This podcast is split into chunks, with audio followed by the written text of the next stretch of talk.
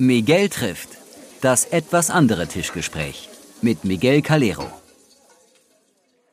Meine Lieben, herzlich willkommen zu einer neuen Folge Miguel trifft das andere Tischgespräch. Heute mit einem der ganz großen unserer Branche weltweit. Einen Produktversessenen, einem Qualitätsjunkie, einen Koch, bei dem, wie bei vielen Künstlern, Genie und Wahnsinn dicht beieinander liegen, die Genialität und Bedingungslosigkeit seiner Gerichte mit diesem unfassbar tiefen Aromen und der Wahnsinn, diese Komposition jeden Tag aufs Neue nahezu perfekt zu servieren und das in einer unnachahmlichen Konstanz. Meine Damen und Herren, freue mich sehr auf das Gespräch mit dem Meister, dem Handwerker, dem Künstler und lieben Freund Christian Bau. Schön, dass du da bist. Grüß Gott, hallo. Für diejenigen, die nicht genau wissen, welcher Küchenmagier mir heute gegenüber sitzt, hier ein kleiner Steckbrief seines Werdegangs. Kochausbildung in Aachen. Danach hast du eine Anstellung in der Talmühle in Sasbach-Walden angenommen.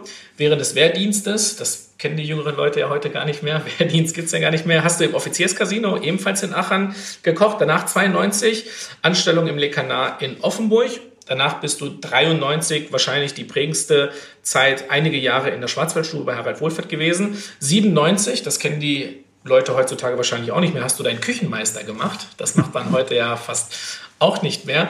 98 dann die Küchenchefposition im Victors Fine Dining in Perl. Von da an ging es in Windeseile bergauf. Hier nur ein paar deiner zahlreichen Auszeichnungen in der Erwähnung. Im ersten Jahr, 98, bist du direkt Aufsteiger des Jahres gewonnen.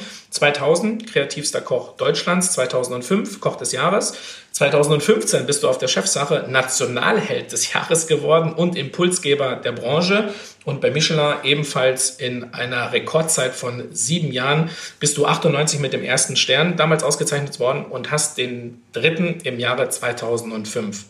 Jetzt seit 15 Jahren hältst du diese höchste Auszeichnung inne. Zwei weitere sehr bemerkenswerte Auszeichnungen. Du bist Träger des Bundesverdienstkreuzes für deine Verdienste als Meister der Kochkultur und kulinarischer Botschafter Deutschlands. Und im letzten Jahr, im März 2019, hat das japanische Ministerium für Landwirtschaft, Forsten und Fischerei dich zum Ehrenbotschafter der japanischen Küche benannt. Damals als erster Deutscher überhaupt und erst dritter Europäer. Wow, wow, wow.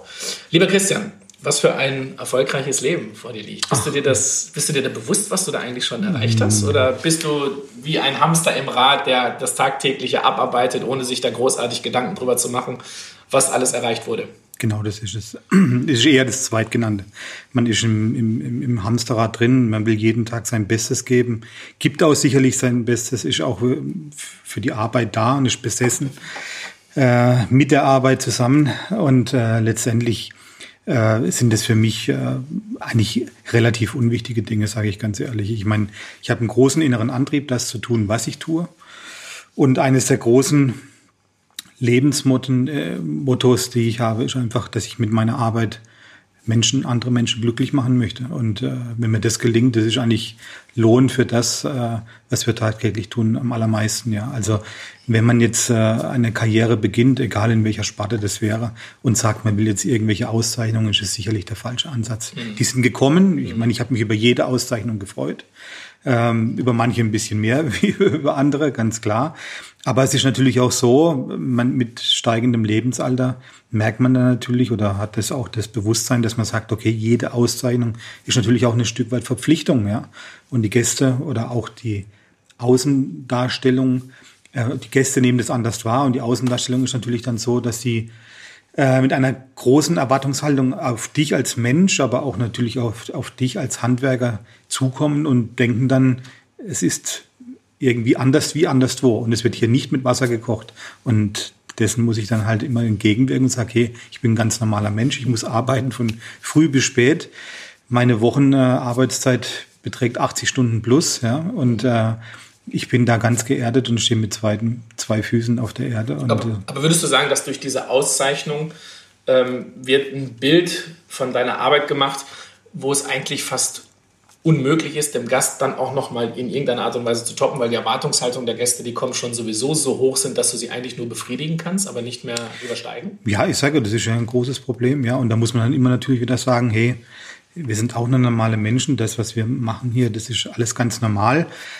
Äh, wir haben vielleicht äh, bessere Produkte wie der ein oder andere Mitkonkurrent oder, oder Mitbewerber, ja. Und wir haben natürlich einen größeren personellen Aufwand. Wir haben ein tolles, luxuriöses Ambiente und eine tolle Weinkarte. Und wir versuchen natürlich jeden Tag äh, ein tolles Handwerk an den Tag zu legen. Aber wir kochen auch nur mit Wasser. Und äh, wo Menschen am Werk sind, und hier sind ja in der Tat für dieses kleine Restaurant immer zwischen 19 und 20 Mitarbeiter am Werk, da passieren natürlich auch mal Fehler. Da passieren auch mal, da kippt mal ein Wasserglas um, äh, da wird mal eine Prise zu viel Salz dran gemacht. Das sind alles Dinge, die nicht passieren sollten, aber wir sind alles nur Menschen, ja. Klar. Und ähm, ich sage jetzt mal, das nicht mehr passieren äh, Koch oder handwerkliche Fehler passieren nicht, ja. Also dafür sorgen die Führungskräfte, dass es natürlich auch immer ein Regulativ ist, ja, aber, aber wie gesagt, es gibt Dinge, die kann man nicht kontrollieren oder im, im Tagesgeschäft, wie gesagt, fällt auch mal im, im Kellner irgendwas runter und das sind das sind Dinge, auf die man als Chef dann keinen Einfluss hat. Ja. Jetzt habe ich einen großen Vorteil, dass ich dich schon über sehr, sehr lange Zeit, wahrscheinlich 17, 18 Jahre schon kenne. Wer dich, wie ich jetzt schon länger kennt, der spürte und wusste, dass du natürlich alles daran setzen würdest, damals deine beruflichen Ziele äh, zu verfolgen und auch einzulösen. Und daher war, und das ist natürlich keine Selbstverständlichkeit, aber der dritte Stern äh, 2005 war für die Leute aus der Branche natürlich nur eine Frage der Zeit, bis der fällt das sind Dinge, wo ich, wenn ich dich richtig ähm, einschätze, da hast du ja auch darauf gezielt hingearbeitet. Aber wie fühlt es sich denn an, eine Auszeichnung zu bekommen, die du dir in deinem, Leben, in deinem Leben niemals hättest ausmalen können, wie zum Beispiel das Bundesverdienstkreuz? Mhm. Ja, das sind zwei ganz differente Sachen. Ich meine, auf das eine hast du, äh, Einfluss? Hast du Einfluss, ja, und kannst darauf einwirken, indem du natürlich beharrlich und mit einem großen Stück Demut natürlich arbeitest, ja, und, und natürlich äh, jeden Tag versuchst, dein Bestes zu geben. Wenngleich, sind wir mal ganz ehrlich, Miguel, es gibt hunderte von Köchen, die zwei Sterne haben und auch mit Demut und großem Handwerk und mit Fleiß arbeiten und werden nie den dritten Stern bekommen. Und sie wissen es nicht wieso. Äh, und ich weiß es auch nicht wieso. Also ich maß mir das gar nicht an äh, zu entscheiden. Ich war in dieser Gunst 2005, dass ich ihn bekommen habe. Und ich habe mich dafür belohnt für diese harte Arbeit. Ich belohne mich auch noch tagtäglich dafür. Ja. Äh, wir müssen uns hier, ich betone das wir, weil es ist ein großes Team, eine große Familie hier. Wir müssen uns tagtäglich extrem viel abverlangen. Und wenn jemand denkt, solche Auszeichnungen werden verschenkt oder mit viel Geld erworben oder ähnliches, da muss ich ganz einfach extrem widersprechen. Das ist knallhartes Business. Das ist viel Arbeit. Das ist viel Verzicht. Also diese, diese glänzende Medaille hat einen ganz, ganz dunklen Hintergrund, ja. Und ähm, ich meine, äh, wenn du da Erfolg haben möchtest, dann musst du äh, über die Maße viel für dieses Niveau bringen. Die andere Sache, die, die zweitgenannte Bundesverdienstkreuz oder genauso wie Japanese Ambassador, sind Dinge, da hatte ich ja keinen Einfluss drauf. Da haben, haben Leute über, über die Ehrung entschieden. Also in, in dem einen Fall das Bundespräsidialamt ja, mit dem Bundespräsidenten äh, Herrn Steinmeier zusammen. Die haben äh, damals, ich habe das ja aus den Händen vom Herrn Bundespräsidenten persönlich bekommen, nicht über den Ministerpräsidenten mhm. oder Landrat, sondern ich wurde in Schloss Bellevue eingeladen. Und diese 22 Personen, da war zum Beispiel Otto Walkes mit dabei, ja, äh, die wurden explizit vom Referent und von äh, Herrn Bundespräsident selbst auserwählt, weil die wollten verschiedene Sparten der Kultur, äh, wollten sie da ehren. Und das sind ja Dinge, da hast du keinen Einfluss darauf. Ja, ich meine, du kannst nur sagen, okay, du hast dein Leben lang einen guten Job gemacht, du warst ein Saubermann, du hast nie irgendwelche Drogen und Alkoholeskapaden gehabt, ja. Und ich glaube, für das stehe ich ja. Vielleicht ist das der Grund, warum wir ihn so viele nicht bekommen. Wer weiß. Nein, Scherz, Scherz beiseite. Also ich glaube, bis, bis ins Jahr 2018, als ich diese Ehrung bekommen habe im Oktober, war ich jetzt nicht irgendwo auffällig, außer dass ich halt einen guten Job in meinem Berufsstand gemacht habe und dass ich sicherlich für viele Leute, aber auch für den Nachwuchs ein Vorbild war. Und äh, ich habe mich immer korrekt verhalten gegenüber allen Menschen. Und wenn ich im Ausland war, das war ja auch ein großer Part in der Laudatio, dass man mich halt die Öffentlichkeitswirkung, gerade speziell im Ausland, ja, wenn ich in Asien unterwegs bin und da auf Promotion-Tour war oder irgendwo Gastkoch war, dass ich halt immer Deutschland extrem Vertrete. gut repräsentiert habe. Und das war halt natürlich dann halt auch eine Ehrung für das und, und, und Lohn dieser Arbeit, ja. Aber ich, nochmal zurück zur Frage, macht das was mit dir? Hast du, hast du da zum allerersten Mal darüber nachgedacht, meine Güte, was ist das denn jetzt? Wo bin ich denn jetzt hier? Ich, kleiner Koch, das meine ich gar nicht äh, respektlos mhm. oder despektierlich. Ich, kleiner Koch. Und dann, weil das ist ja eine Auszeichnung, mit der du ja wirklich überhaupt nicht gerechnet hast. Ja, da kannst du auch nicht drauf hinarbeiten oder nicht Nein, hinzielen, nein. sondern das ist etwas, wo du dann sagst, wow, äh, da gibt es viele, die, die, die fallen in absoluter Demut, da gibt es andere, die, die, ich sag's jetzt mal, du sitzt mir jetzt gegenüber und du hast es nicht an deiner Kochjacke hängen. Es gibt natürlich auch Leute, die, also ich sag's jetzt mal persönlich, wenn ich die persönlich so eine Auszeichnung bekommen würde, äh, die würde ich mir wahrscheinlich als Ohrring am, am Ohr festtackern. Also macht das mit einem etwas? Nein, überhaupt nicht. Man ist halt nur medial mehr gefragt, ja. Komischerweise, ich, ich kann jetzt äh, aus dem Nähkästchen plaudern, diese Woche war das in der Tat auch mal wieder so, ähm, dass halt dann auf einmal auch die Politik dich wahrnimmt, ja, und die Politik aktiv auf dich zugeht. Und ähm, die suchen natürlich dann auch äh, Branchenführer oder Lichtgestalten aus einer gewissen Branche, um Ansprechpartner zu haben. Und ich meine, ich habe diese Woche in der Tat äh, am Dienstag haben, wurde ich kontaktiert, haben wir hier 14 Bundestagsabgeordnete gehabt aus allen aus allen Fraktionen, ja, und die haben halt ein persönliches Gespräch mit mir geführt über den Zustand der Gastronomie, über Tourismus, was das Deutschlandbild im Außen, Ausland, ja, wie das alles, äh, wie das alles aussieht, wie die Wahrnehmung aussieht, was man tun kann für die Branche. Und da haben wir natürlich die letzten ich will mal sagen, anderthalb Jahrzehnte halt auch ein riesen Vakuum gehabt. Wir haben leider Gottes in unserer Branche keine Dachverbände, keine Berufsverbände, die extrem für uns kämpfen. Ja, wie jetzt zum Beispiel äh, in IG Metall oder, oder äh, Verdi oder weiß ich was, ja, wo natürlich dann die Wahrnehmung anderer ist. Und zum anderen äh, haben wir halt auch keine Lichtgestalt gehabt, die sich unserer Branche angenommen hat und die als Und die das Gesicht ja, dieser, ist. eben, genau. Und äh, natürlich bekommst du dann durch so, so eine Auszeichnung wie das Bundesverdienstkreuz auf einmal eine Plattform, ein Sprungbrett, äh, mit Menschen dich zu unterhalten, über Probleme auf Probleme hinzuweisen, ähm, die du vorher gar nicht gehabt hättest, weil du gar nicht wahrgenommen wurdest. Auch als Drei-Sterne-Koch nicht im Übrigen, ja. Ich meine, ich war ja nicht ein anderer, wer ich heute bin, ja. Aber heute habe ich natürlich durch diese Auszeichnung, man nennt das dann immer Christian Bau, Träger des Bundesverdienstkreuzes. Also so wird man dann immer vorgestellt, ohne das selbst zu wollen, ja. Und dann äh, hast du halt einen ganz anderen Respekt vor der, vor den Menschen, mit denen du dich auf einmal unterhalten tust.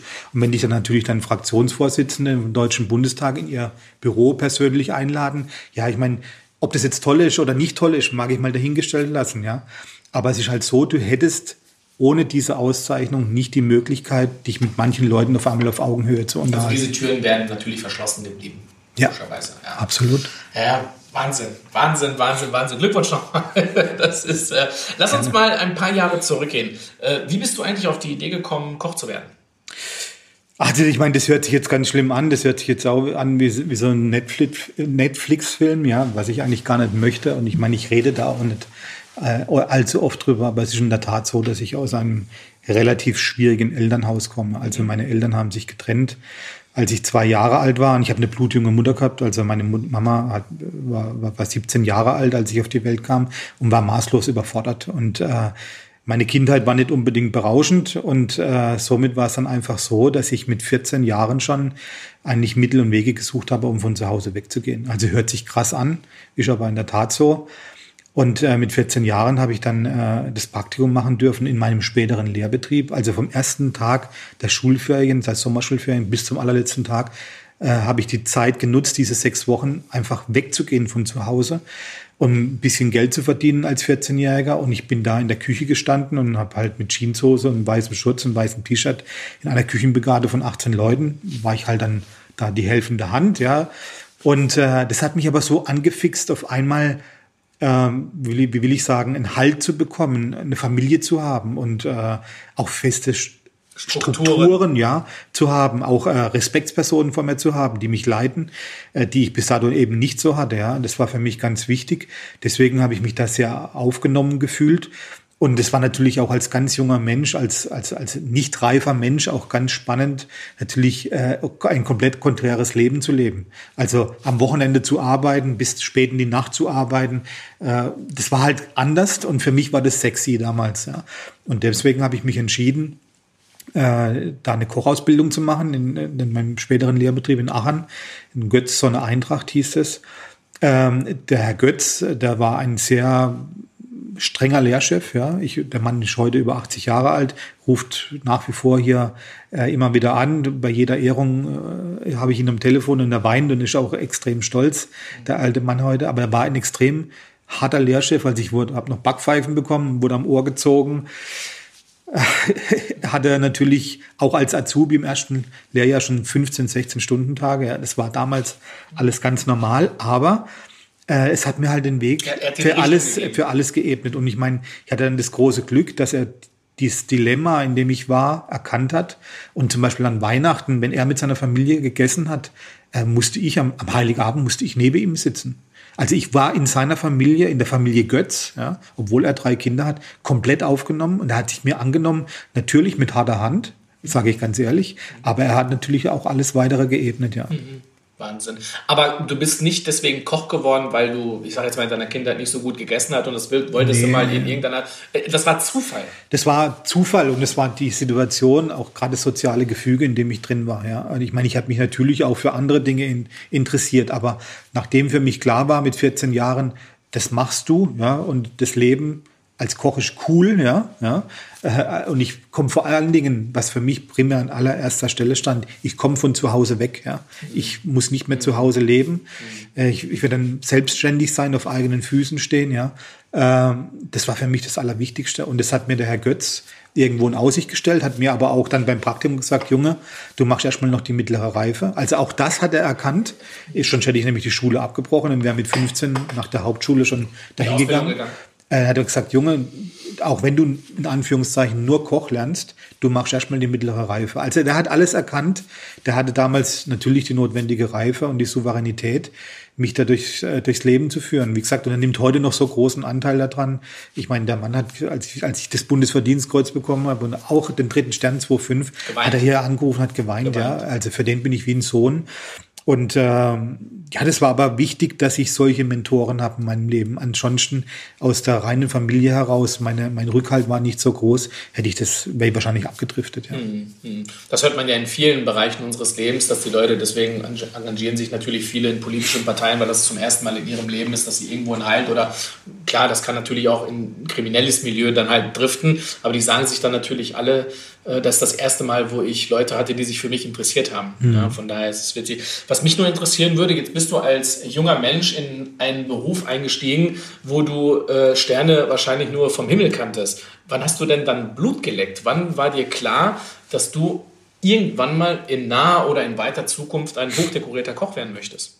Also eigentlich schon während der Ausbildung, komischerweise. Also der Betrieb, in dem ich gelernt habe, die Sonne Eintracht, wie gesagt, die hatte einen Michelin-Stern und hat ihn während meiner Ausbildung verloren.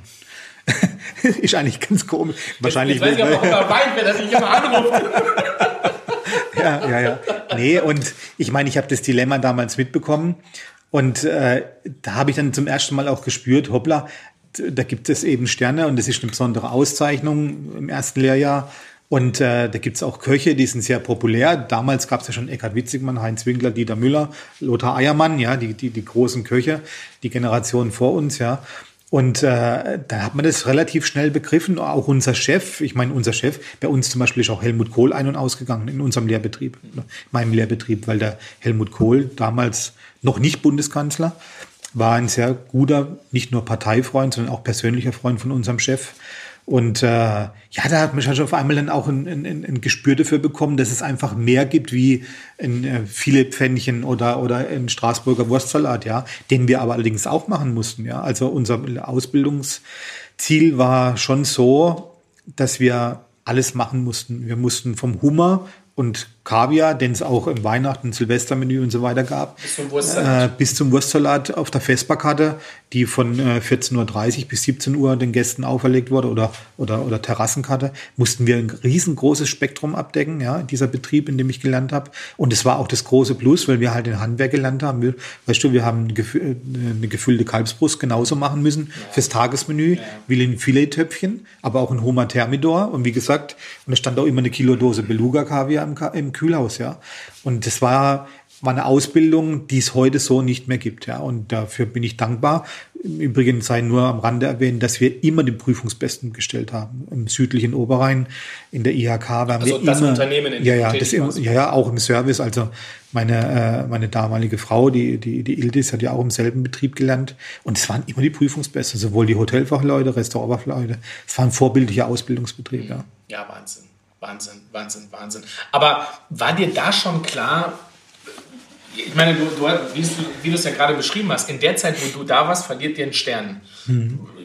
Jetzt weiß ich nicht, was du damals gedacht hast, was ein Stern ist oder zwei oder drei Sterne. Du wirst wahrscheinlich bis zu dem Zeitpunkt noch nie in einem Drei-Sterne-Restaurant selbst nee. als Gast gewesen sein. Das nee, war ja wahrscheinlich auch monetär sehr, sehr, sehr, sehr weit weg. Klar. Wann war für dich klar oder wann hast du ein Schlüsselerlebnis, wo du mal als Gast irgendwo gesessen hast, wo ja. du sagtest, was habe ich denn gelernt? Ja. Das ist ja eine andere Welt.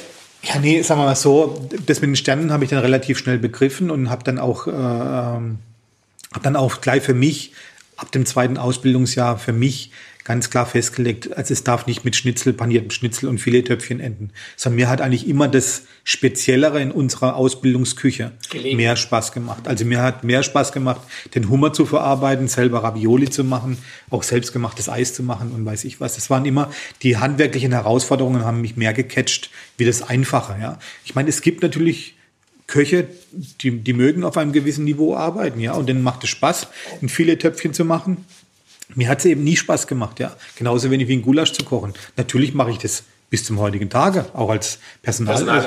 Gibt es auch ein Rindergulasch, ja. Aber mir hat es nie so Spaß gemacht wie das spezielle Handwerk. Also habe ich damals schon für mich gesagt, ich möchte mich relativ schnell spezialisieren, spätestens nach meiner Ausbildung.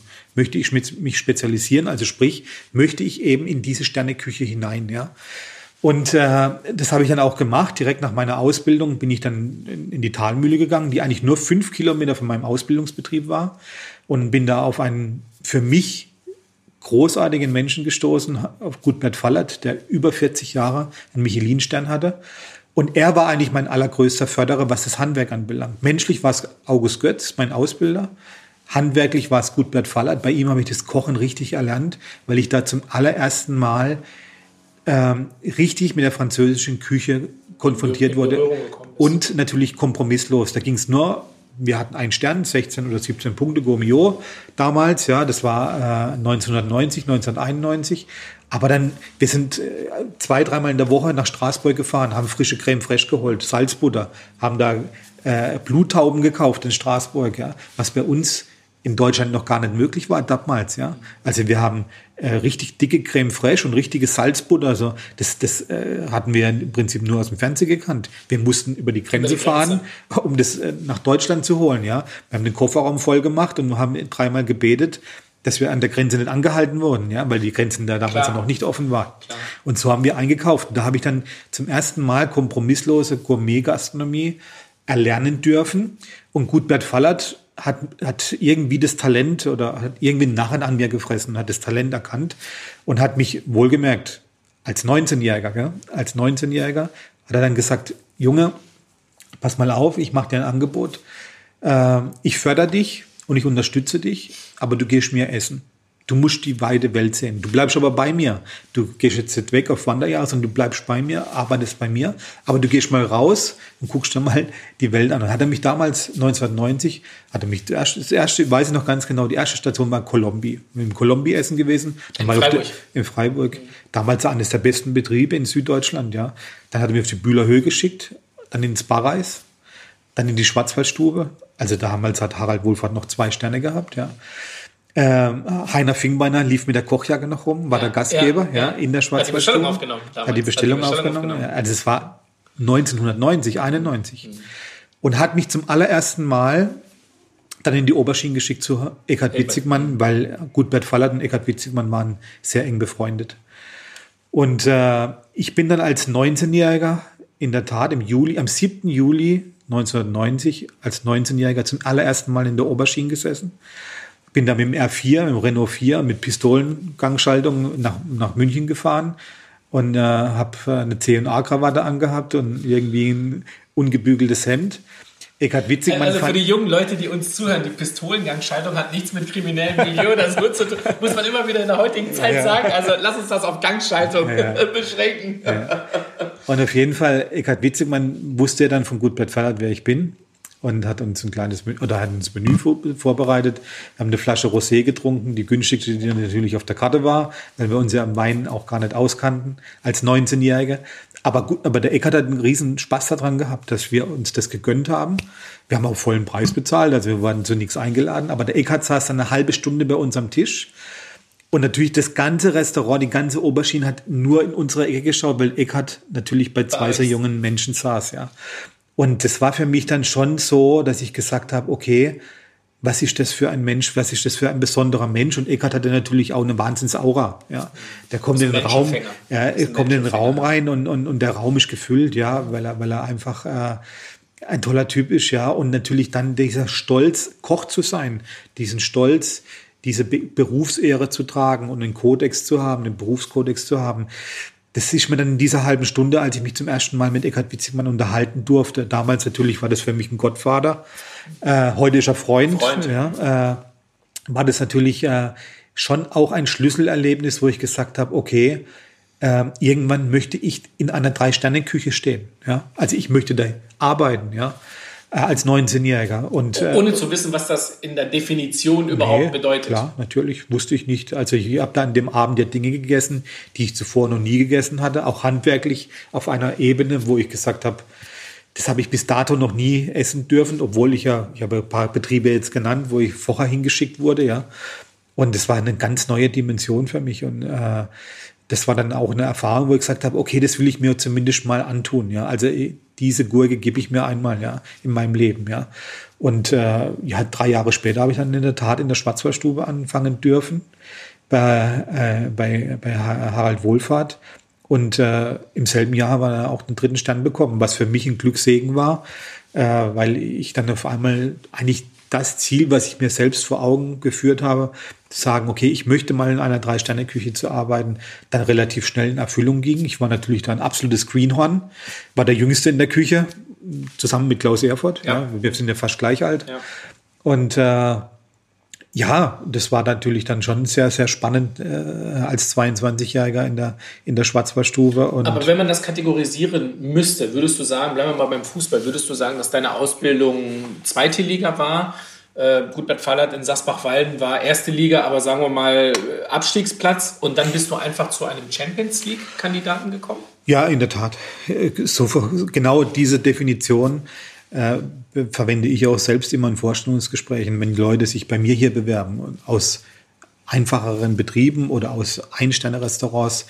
Und das darf man ja gar nicht despektierlich betrachten. Nein, nein, nein, und ich, und ich, und ich äh, machen, würde mich nie darüber belustigen. Ich meine, wir haben so viele tolle Restaurants und eine so breit, breit, breit gefächerte Gastrolandschaft. Ja. ja, ich meine, inzwischen sind es über 300 Sterne-Restaurants in Deutschland mit ein, zwei und drei Sterne. Aber in der Tat ist schon die Definition, Definition genauso, dass man sagt, okay, ein Stern ist vielleicht zweite Liga, zwei Sterne ist vielleicht die Bundesliga und dann gibt's halt noch die mit drei Sterne, äh, wo man dann sagt, okay, da ist man auf einem internationalen oder europäischen internationalen Vergleich, äh, wo man sich halt dann mit Leuten messen würde imaginär, sagen wir messen. Es gibt ja kein Messen, aber äh, wo man halt natürlich dann ein Gästeklientel hat, die zuvor am Abend in Paris bei Ducasse waren und dann einen Tag später hierher kommen, ja, zu mir und einen Tag später dann in die Traube Tonbach fahren. Und natürlich stellen Gäste immer Vergleiche an, ja, und dem muss man dann im Prinzip die Erwartungshaltung natürlich auch ein Stück weit erfüllen. Das Witzige bei diesen Geschichten, und das höre ich ja auch seit über 20 Jahren, die Gästestruktur ist die eine Sache, aber bleiben wir noch mal bei den Personal. Bei uns war das damals so, wenn ich Vorstellungsgespräche gehabt habe, habe ich immer gefragt, woher, wo, wo, wo woher kommst du, was arbeitest du? Ja, ich arbeite in einem Betrieb, 30 Sitzplätze, wir sind zu zweit im Service.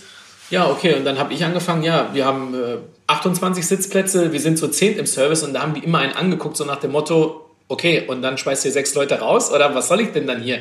Und dann kommen die natürlich in so eine Mannschaft rein, und sind natürlich, du hast vorhin das äh, Greenhorn benannt, und dann sagen sie dir auf, nach zwei oder drei Wochen, und das meine ich auch gar nicht böse oder despektierlich oder, oder arrogant, aber sie haben nicht einmal gelernt, richtig Wasser einzuschenken, ja, weil ja, das natürlich dann eine andere äh, Situation ist, ja. Also eine Kartoffel schälen, das kann ich auch, aber ich kann sie halt nicht schälen, so wie du sie gerne haben möchtest. Und jungen Menschen das begreiflich zu machen, dass es da wirklich eklatante Unterschiede gibt. Ja, beim Fußball ist es relativ einfach. Alle äh, schießen mit dem oder alle spielen mit dem gleichen Ball, aber es gibt Unterschiede, warum Messi da steht, wo er steht und warum andere nicht da auf dem gleichen. Aber bei uns ist es natürlich immer wieder schwer, jungen Menschen das begreiflich zu machen, dass man sich da ein bisschen zurücknehmen muss, dass unsere Arbeit eigentlich von nur von Feinheiten nur die Feinheiten machen es aus. Ja, eine, eine, eine, Terrasse mit 50 Sitzplätzen, das kann einer alleine bedienen, wenn er kann. Ja, das heißt aber nicht, dass er dann mit acht Leuten 20 Gäste in einem Drei-Sterne-Restaurant bedienen kann. Ganz das, klar. das ist eine andere Welt.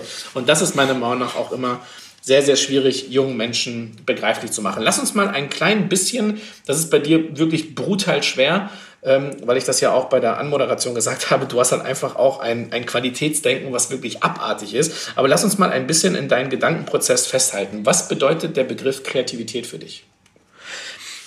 Ach, Kreativität, ich sag ganz ehrlich, wird meines Erachtens überschätzt.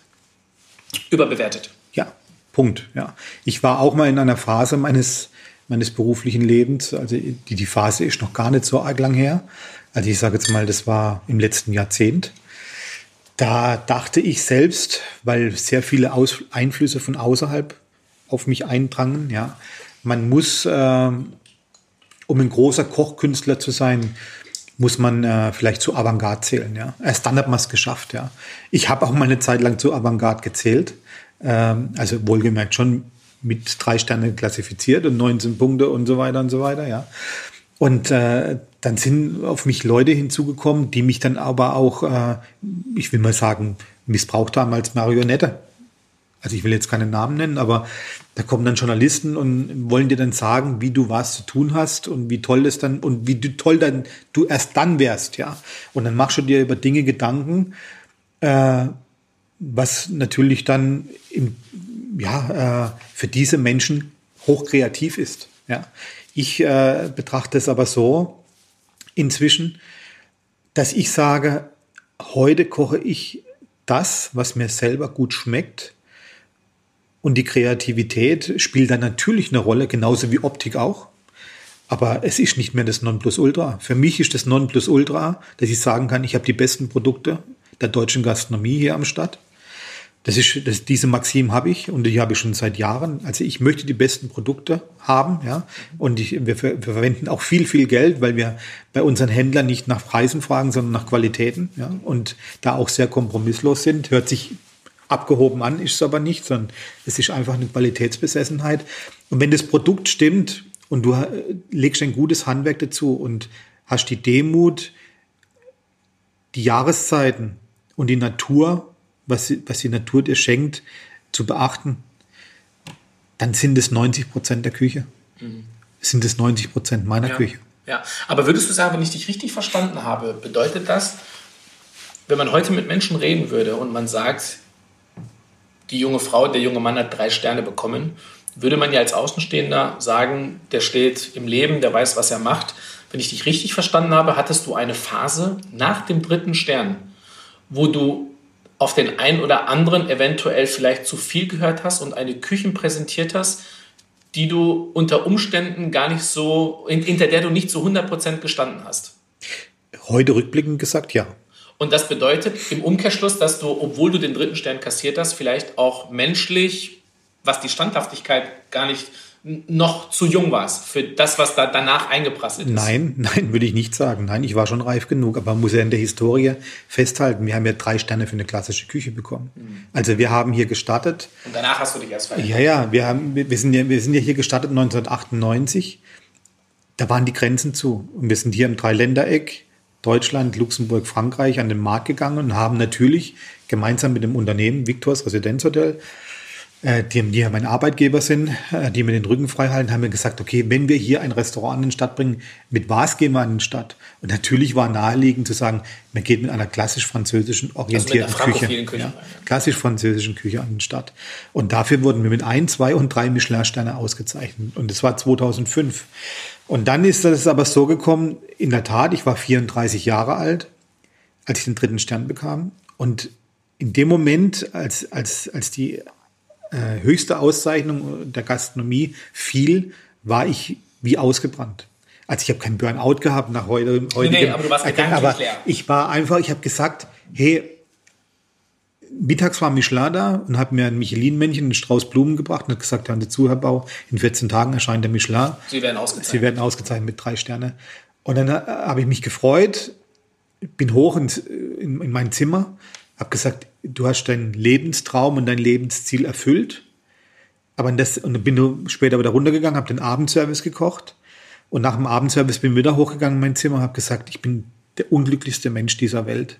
Und ich musste eigentlich weinen, ich habe in der Tat weinen müssen, weil ich gesagt habe, hey, du bist jetzt 34, Du hast alle Ziele erreicht, du hast bei großen Meistern gearbeitet, du hast dir selber jetzt bewiesen, du hast die höchste Klassifizierung erreicht, die es in der, in der, in der internationalen Gastronomie gibt. gibt. Und du hast jetzt sicherlich die Maß, äh, maßvolle Anerkennung für alles, was du bisher getan hast. Aber ich habe da zum allerersten Mal gemerkt, dass, dass du eine Marionette des Systems bist. Also im Prinzip, du tust Dinge, die nur gesteuert sind, um Gastronomieführern es recht zu machen oder äh, die Höchstbewertungen Gastronomieführer zu erreichen. Da war ich zu jung dafür um das zu, um das erkennen. zu erkennen. Ja, das habe ich dann erkannt. Ich bin dann zu meinem Owner gegangen, zu Herrn Ostermann, der Inhaber von Victors, habe gesagt, lieber Herr Ostermann, wir haben jetzt zwei Möglichkeiten. Möglichkeit eins ist, ich höre auf und mache was ganz anderes. Und Möglichkeit zwei ist, wir lassen keinen Stein hier auf dem anderen.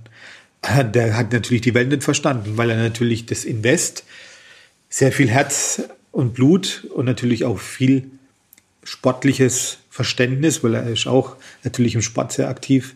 Er hat gesagt, Mensch, wir, wir, wir stemmen das zusammen als Unternehmen, ja, und äh, halten dir den Rücken frei, junger Christian Bau. Und dann haben wir jetzt das allerhöchst. Jetzt, jetzt kommt der Pokal, jetzt haben wir die Champions League, recken ihn in die Höhe und zwei Tage später kommt dieser junge Stumpen und sagt mir, äh, pass mal auf, ich habe keinen Bock mehr. Ja? Oder so kann es nicht mehr weitergehen obwohl wir eigentlich alles richtig gemacht haben. Wir haben in Rekordzeit, wie du es vorhin gesagt hast, in Rekordzeit von null auf, Zeit, ja. äh, auf, auf, drei Sterne geschafft, ja. Und äh, als Novize, ja. Ich war ja vorher noch nie Küchenchef und äh, lange Rede, kurzer Sinn, da hat die Welt natürlich nicht verstanden.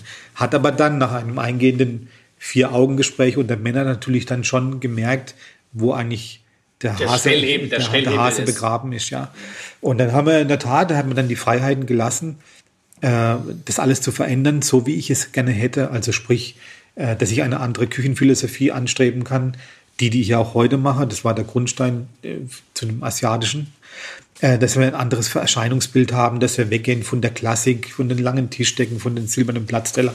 Ich habe mich halt gefühlt wie eine Marionette und die in so einer, das war alles für mich wie ein Dogma, ja, wie eine Zwangsjacke. Und da habe hab ich mich befreit. wir waren auf einem guten, richtigen Weg.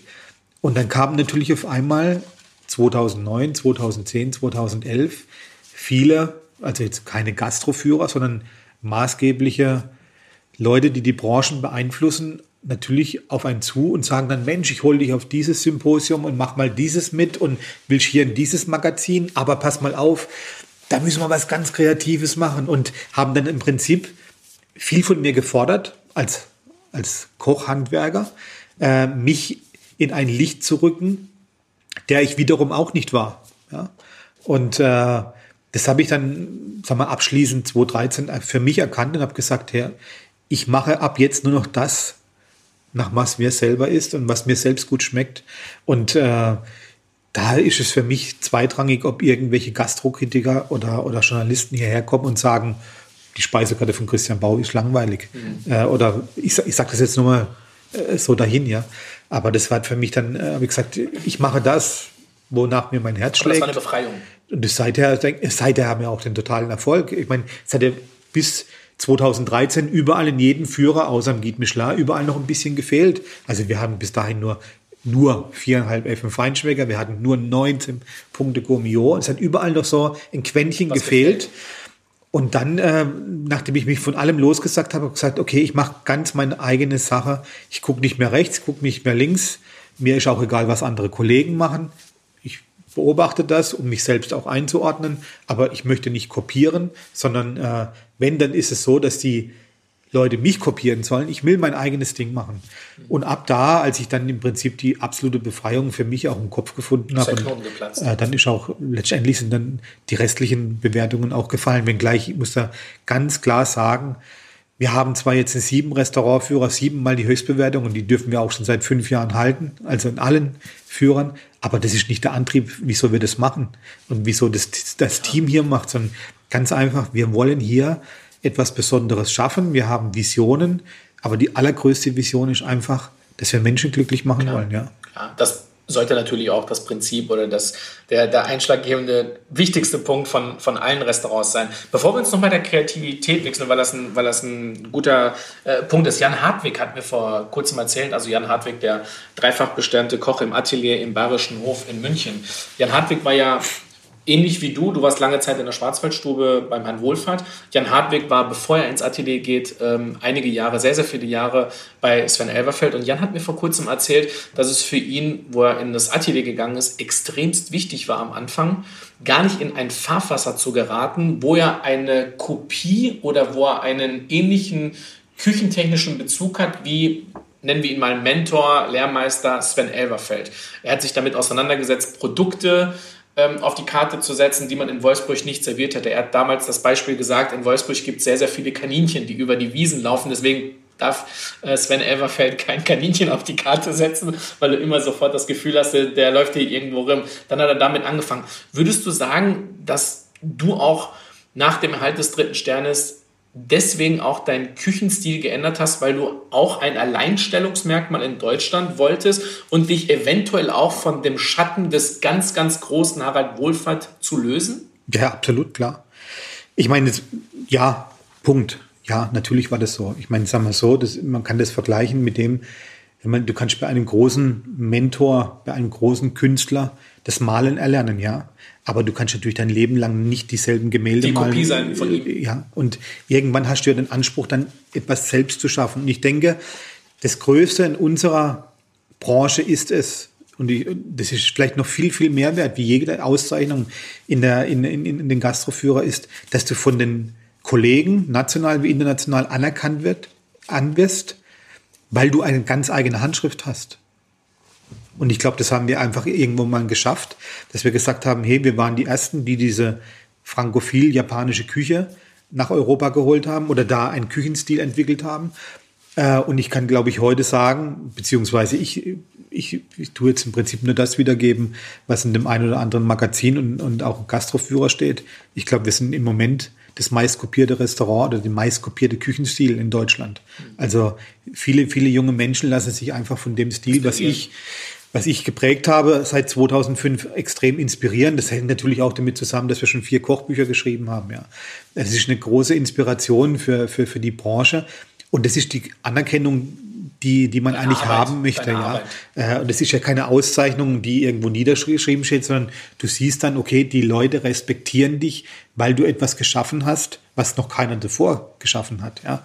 Und natürlich habe ich mir das auch einmal zum Ziel gesetzt, aber das ist dann der Step, der oben drauf kommt. Ich meine, äh, ich bin hier an den Start gegangen als blutjunger Mensch. Ich war deutlich jünger wie Jan Hartwig, wenn man jetzt, äh, ja. der ja. auch eng befreundet ist mit mir. Und äh, es war auch zu einer anderen Zeit, die medial ganz anders war. Ja. Äh, ich bin damals hier in die Stadt gegangen und mit dem Bewusstsein, ich muss schnellstmöglich Erfolg hierher nach Schlossberg holen. Erfolg war für das Unternehmen, für welches ich arbeite, zwei Dinge. Natürlich das Restaurant zu füllen, aber B auch Reputation zu erzielen. Und da waren mir damals als blutjunger Mensch, der natürlich, ich sag's, äh, noch nicht reif für die ganz große Geschichte war. Also ich war einfach immer nur in der Küche gestanden und habe nicht rechts und nicht links geblickt, sondern immer nur Küche, Küche, Küche. Und was macht ein blutjunger Mensch dann? Er macht natürlich das, was er erlernt hat. Das wie ein Uhrwerk, das in absoluter Perfektion. Deswegen haben wir auch in Rekordzeit wir haben in 19 Monate von 0 auf 2 Sterne, hat es in den 90er Jahren noch nie gegeben, vorher auch noch nicht. Ja, ja. Haben wir ja damals geschafft. Und ich war gerade mal 28 Jahre alt, als wir den zweiten Stern bekommen haben. Und äh, aber das war natürlich, weil ich marschieren musste und weil ich wie ein Uhrwerk funktionieren musste. Und äh, jetzt rückblickend gesehen hätte ich natürlich jetzt mit der heutigen Erfahrung und mit der heutigen Souveränität hätte ich äh, war das natürlich für das, was ich jetzt gerade eben alles gesagt habe, als Koch will man eigenständig sein, würde ich mir das heute die, die, Pistole an, die, an die Schläfe halten und sagen. Das war genau hey, das Gegenteil. Ich war genau das Gegenteil, ja. Und natürlich waren wir für viele Journalisten und auch für viele Gäste eine Harald Wohlfahrt-Kopie und auch Traube Leid. Ich habe diese Kritik damals Ende der 90er und Anfang des Jahrtausendwende nie, nie verstanden, weil ich, ich habe mich immer unverstanden gefühlt. habe gesagt, was wollen denn die Leute von mir? Heute kann ich es natürlich absolut nachvollziehen. Aber das war eine andere Zeit damals, ja. Und, aber es hat äh, dich beschäftigt. Es hat mich natürlich beschäftigt, muss aber auch dazu sagen, ich habe als fünfter Koch in Deutschland damals, wir waren das fünfte Restaurant, was den dritten Stern bekommen hat. Ja, und damals gab es elf Zwei-Sterne und ich glaube 76 Ein-Sterne. Heute ist es ja alles explodiert und die Medien berichten ja und Instagram Facebook, alles ist ja voll mit dieser Kochwelt. Ja, heute wird ja ganz anders darüber gesprochen und viele sind Rockstars. Ja, äh, nicht nur in unserer Branche, sondern auch medial nach draußen. Ja, und äh, das ist alles ganz anders geworden. Ja, heute würde ich auch mit dem Selbstverständnis anders an den Weg gehen. Aber hey, heute bin ich auch 49 Jahre alt und äh, habe ein anderes Leben. Ist auch noch jung. Ist auch noch jung. Sandra Jung, du hast noch ein paar Jahre vor dir. Ja, ja, du hast natürlich. noch ein paar Jahre vor dir. Jetzt hast du aber von deiner Ausbildung, beziehungsweise vom Praktikum mit 14 Jahren bis zum Erhalt des dritten Sterns 2005 klassisch frankophil gekocht. Warum A, japanisch und zweitens gab es auch, um den Alleinstellungsmerkmal, den du ja immer angestrebt hast, zu bekommen, gab es eine Alternative zur japanischen Küche? Nein, ich habe da mein Heil gefunden. Es ist so, dass ich äh, wie ich es gerade eben schon gesagt habe, ich habe funktioniert wie ein Uhrwerk, ja. Also ich glaube, ich war der beste Handwerker in unserer Branche, ja. Also äh, das war auch das, wieso ich relativ schnell bei Harald Wohlfahrt äh, stellvertretender Küchenchef wurde. Also mit 23, ja. Der hat natürlich das die, Ak die Akribie und, und das Handwerk erkannt und auch das Talent natürlich gesehen und äh, hat mich dann auch gefördert und, und ich habe da hier nahtlos weitergemacht. Ich habe bei Harald Wohlfahrt, ich weiß es ganz genau, am 26. März aufgehört, äh, habe hier am 2. April meinen ersten Service gehabt und ich habe gefühlt dasselbe Niveau in der Küche angestrebt. Ja, also wir haben alles dafür gegeben, ich habe alles dafür gegeben, dasselbe Handwerk an den Tag zu legen. Und äh, für mich war das normal und, und für mich war das äh, ja äh, damals die Erfüllung, bis ich zum ersten Mal in Japan war. Da habe ich gesehen, dass es Menschen gibt, die ganz einfach noch härter arbeiten wie ich, ein ganz anderes Verständnis für diese Arbeit haben. Wenn du dann Shiro, dem großen Sushi-Meister, gegenüber sitzt, der dann mit gefühlten, ja. damals 85, dann so sagt, ja, ich lerne immer noch jeden Tag und mein Sohn mit äh, 65, der darf das noch nicht machen. Der, der darf ist noch, der Ja, ja, der ist noch nicht so weit. Dann lachst du im ersten Moment und dann gehst ja, du, mein, gehst du ja, ja, und dann gehst du ins Hotel und sagst, was hat der alte Mann dir eigentlich jetzt gesagt? Und dann verstehst du das und dann versuchst du eine Reflexion herzustellen, äh, auch eine Selbstreflexion herzustellen, sagst, hey, ich habe immer gedacht, ich bin gut, und da gibt's einfach, es gibt noch welche, die sind besser und die arbeiten noch härter und sind vielleicht noch akribischere Handwerker. Und äh, die Küchenkunst und auch die Küchentradition ist vielleicht noch tiefgehender. Und ich habe da in der japanischen Küche und in den japanischen Restaurants und Meistern, die ich da besucht habe, wohlgemerkt immer nur als Gast oder als, als Tourist, ja, äh, ich habe da nie gearbeitet, habe ich dann im Prinzip jemals gefunden, jemals etwas gefunden, was wie eine Seelenverwandtschaft ist. Das habe ich auch äh, bei der Laudatio, die auf mich gehalten wurde in der japanischen Botschaft letztes Jahr, hat man mich auch gefragt, also der japanische Botschafter, hat gesagt, wie sind Sie auf die japanische Küche gekommen oder was hat Sie dazu bewogen, äh, so ein Produktfetischist zu sein? Und genau das ist der, ich habe in der japanischen Küche etwas gesehen, was für mich das Heilmittel war. Das hat mich es hat mir meinen Seelenfrieden gegeben. Ich habe immer gedacht, ich muss nach höherem streben. Und die deutsche Küche beziehungsweise die französische Küche hat mir einfach nicht mehr mehr gegeben. Und dann, als ich zum ersten Mal in Japan war, habe ich begriffen, dass es einfach mehr gibt und habe da in diesen Handwerkern, in den Produkten, in den Märkten, aber auch in der Produktvielfalt im Prinzip meine Ruhe und meinen Frieden gefunden. Hm. Aber würdest du das sagen, unabhängig jetzt von der, also dass du ein begnadeter Handwerker warst, auch schon in jungen Jahren, ähm, hake ich ab. Dass du als Sous-Chef von äh, Harald Wohlfahrt in der Schwarzwaldstube wie ein Uhrwerk funktioniert hast und ich sage jetzt mal, ähm, ihm, ihm heißt Harald Wohlfahrt den Rücken äh, freigehalten hast im Sinne von die Brigade im Schach halten, zu kontrollieren, dass bestellt wird, zu kontrollieren, dass das Mise gemacht wird. Also das heißt, die, die Arbeiten eines Assistenten, nennen wir es mal so. Aber würdest du denn sagen, dass obwohl du ein begnadeter Koch warst und obwohl du die höchste Auszeichnung bekommen hast, die ein Koch bekommen kann, du trotzdem Defizite hattest, als du warst ja dann nicht nur Koch, sondern du warst dann ja auch Geschäftsführer.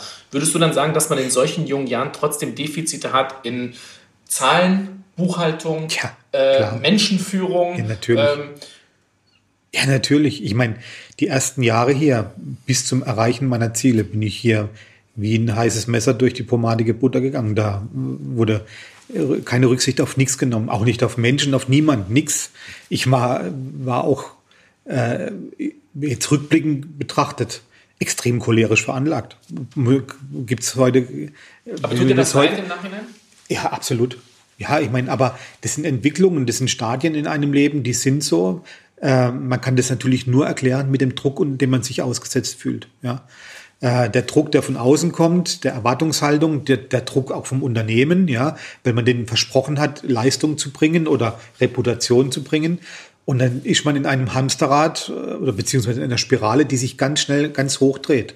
Und wenn du als junger Mensch natürlich Druck hast und du hast keinen Ausgleich, und ich hatte, hatte keinen Ausgleich, außer meine Familie, aber wenn ich nach Hause gekommen bin, saßen da zwei kleine Kinder, die nachts auch geweint haben.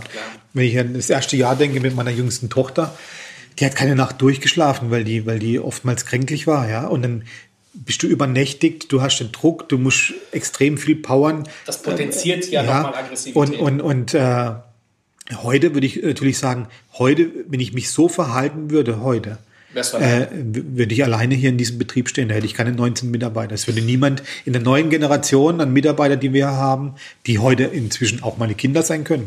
Ja. Also ich habe meine Tochter, meine älteste Tochter, ist so alt wie manch einen Koch, den ich in, in, der, in der in Brigade habe. Die würden das alle nicht mehr mitmachen, die würden sofort einen Schutz ausziehen und gehen.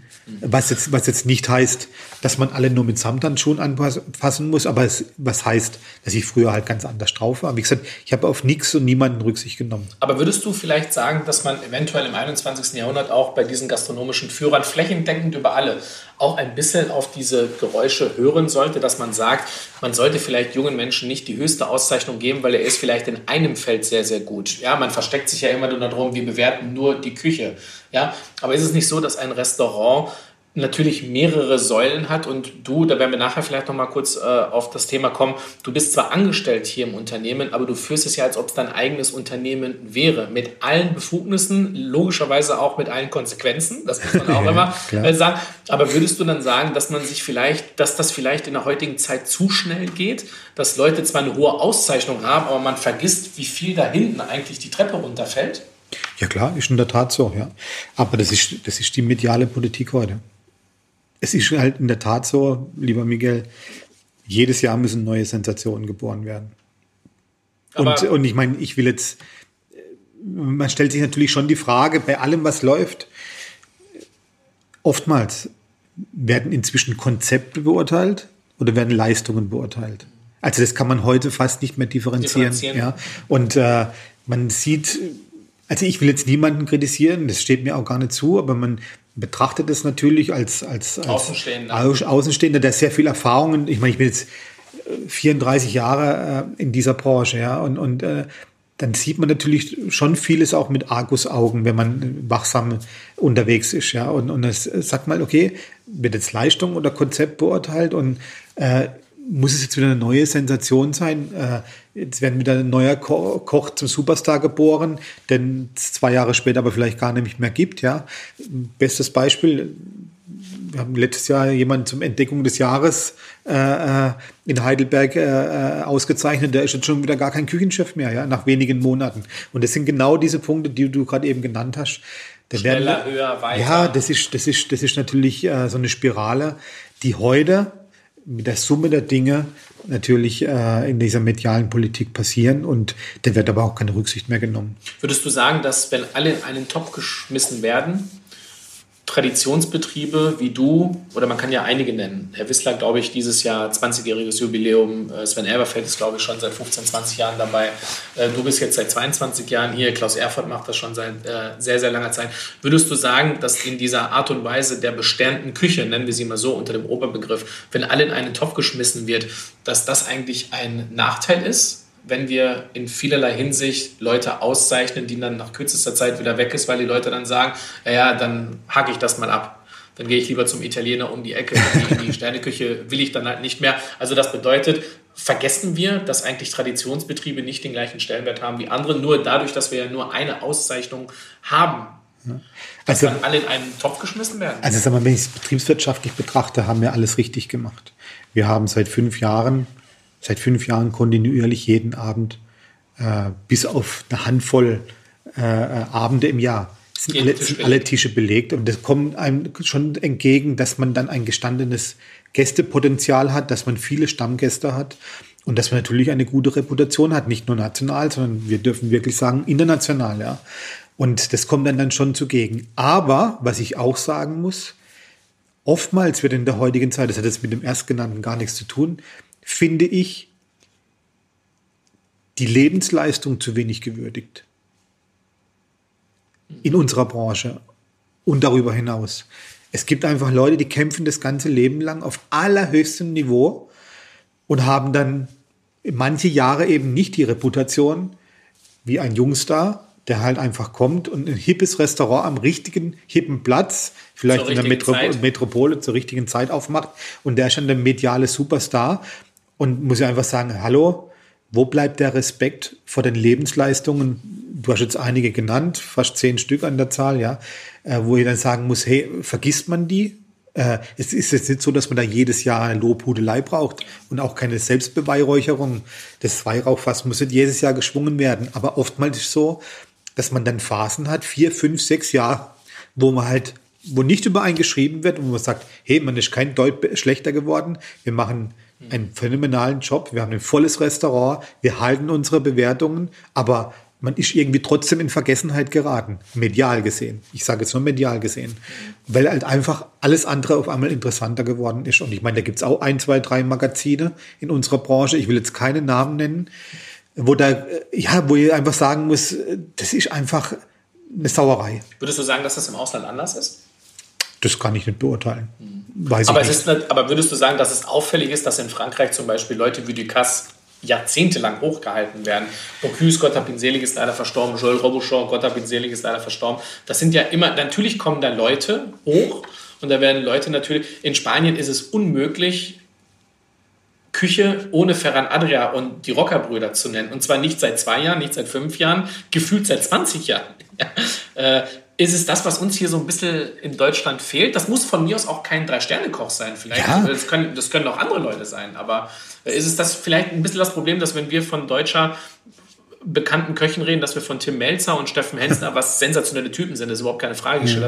Und, und, die, und die haben unfassbar viel für den Berufszweig auch gemacht. Wir vergessen das immer, ja. Also äh, gerade der Beruf des Kochs. Haben viel gemacht und wiederum auch nicht. Ja, okay. okay. Also, ich meine, die haben, die haben die Sache gepusht. Also ich, ich mag, ich mag, gepusht, ich mag beide. Die haben viel gepusht. Auf der anderen Seite haben sie natürlich ein Bild von unserer Branche abgegeben oder von unserem Berufsstand abgegeben, dass viele Leute vielleicht Interesse geweckt wurde beruflich, aber dann die Menschen relativ schnell, also die Berufseinsteiger relativ schnell merken mussten, hey, man kann halt nicht in einem Jahr Fernsehkoch sein, ja. Also da wurde auch viel fälschlich dargestellt.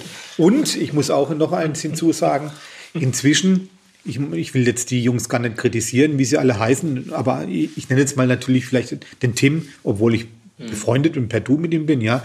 Aber muss man immer nur Fäkalsprache und über den äh, herziehen und jenes? Also ich meine, auch wenn viel Klamauk und alles mit dabei ist im Fernsehen, ja, wenn das vielleicht persönlich gar nicht so meint, aber da fehlt mir oftmals der Respekt. Ja, aber das ist das, das Wort natürlich. Das ist natürlich das Respekt fehlt mir, ja, ja, Respekt, ja. ja. das kann sein. Kommen wir vielleicht nochmal zurück zum Thema Kreativität und über deine Prozesse. Wie kreierst du neue Gerichte? Ist das bei dir, hast du eine Idee im Kopf, die dann umgesetzt wird? Ist das, ist das etwas, was dir leicht von der Feder geht? Also sagen wir so, es hat Jahre gegeben, da hat man gesprüht vor Kreativität, ja. Äh, oder, oder vor, vor neue Ideen, ja, wenn wir viele Dinge umsetzen wollten. Das hat aber auch natürlich damit zusammengehangen, dass man vielleicht noch nicht so, so 100 Prozent seinen eigenen Stil gefunden hatte, ja. Inzwischen ist es so, dass ich sage, man kreiert zwischen 15 und 20 richtig, richtig gute Gerichte im Jahr, ja, von dem man dann lebt diese 15 bis 20 Gerichte sind zwei Saisons, was nicht heißt, dass sich unser Menü nur zweimal im Jahr verändert, ja, aber sagen wir mal so, du greifst dann natürlich auch innerhalb der Menüfolge auf den ein oder anderen Klassiker zurück und sagst, hey, das haben wir schon lange nicht mehr gemacht oder das ist letztes Jahr gut angekommen oder jetzt zur Spargelzeit, wenn es grünen Spargel gibt, da rufen die Leute hier bei mir an und sagen, haben Sie, haben Sie den Robert Blanc Spargel schon? Und machen Sie den wieder mit dem Miso Hollandaise? Ich kann den gar nicht nicht machen, ja.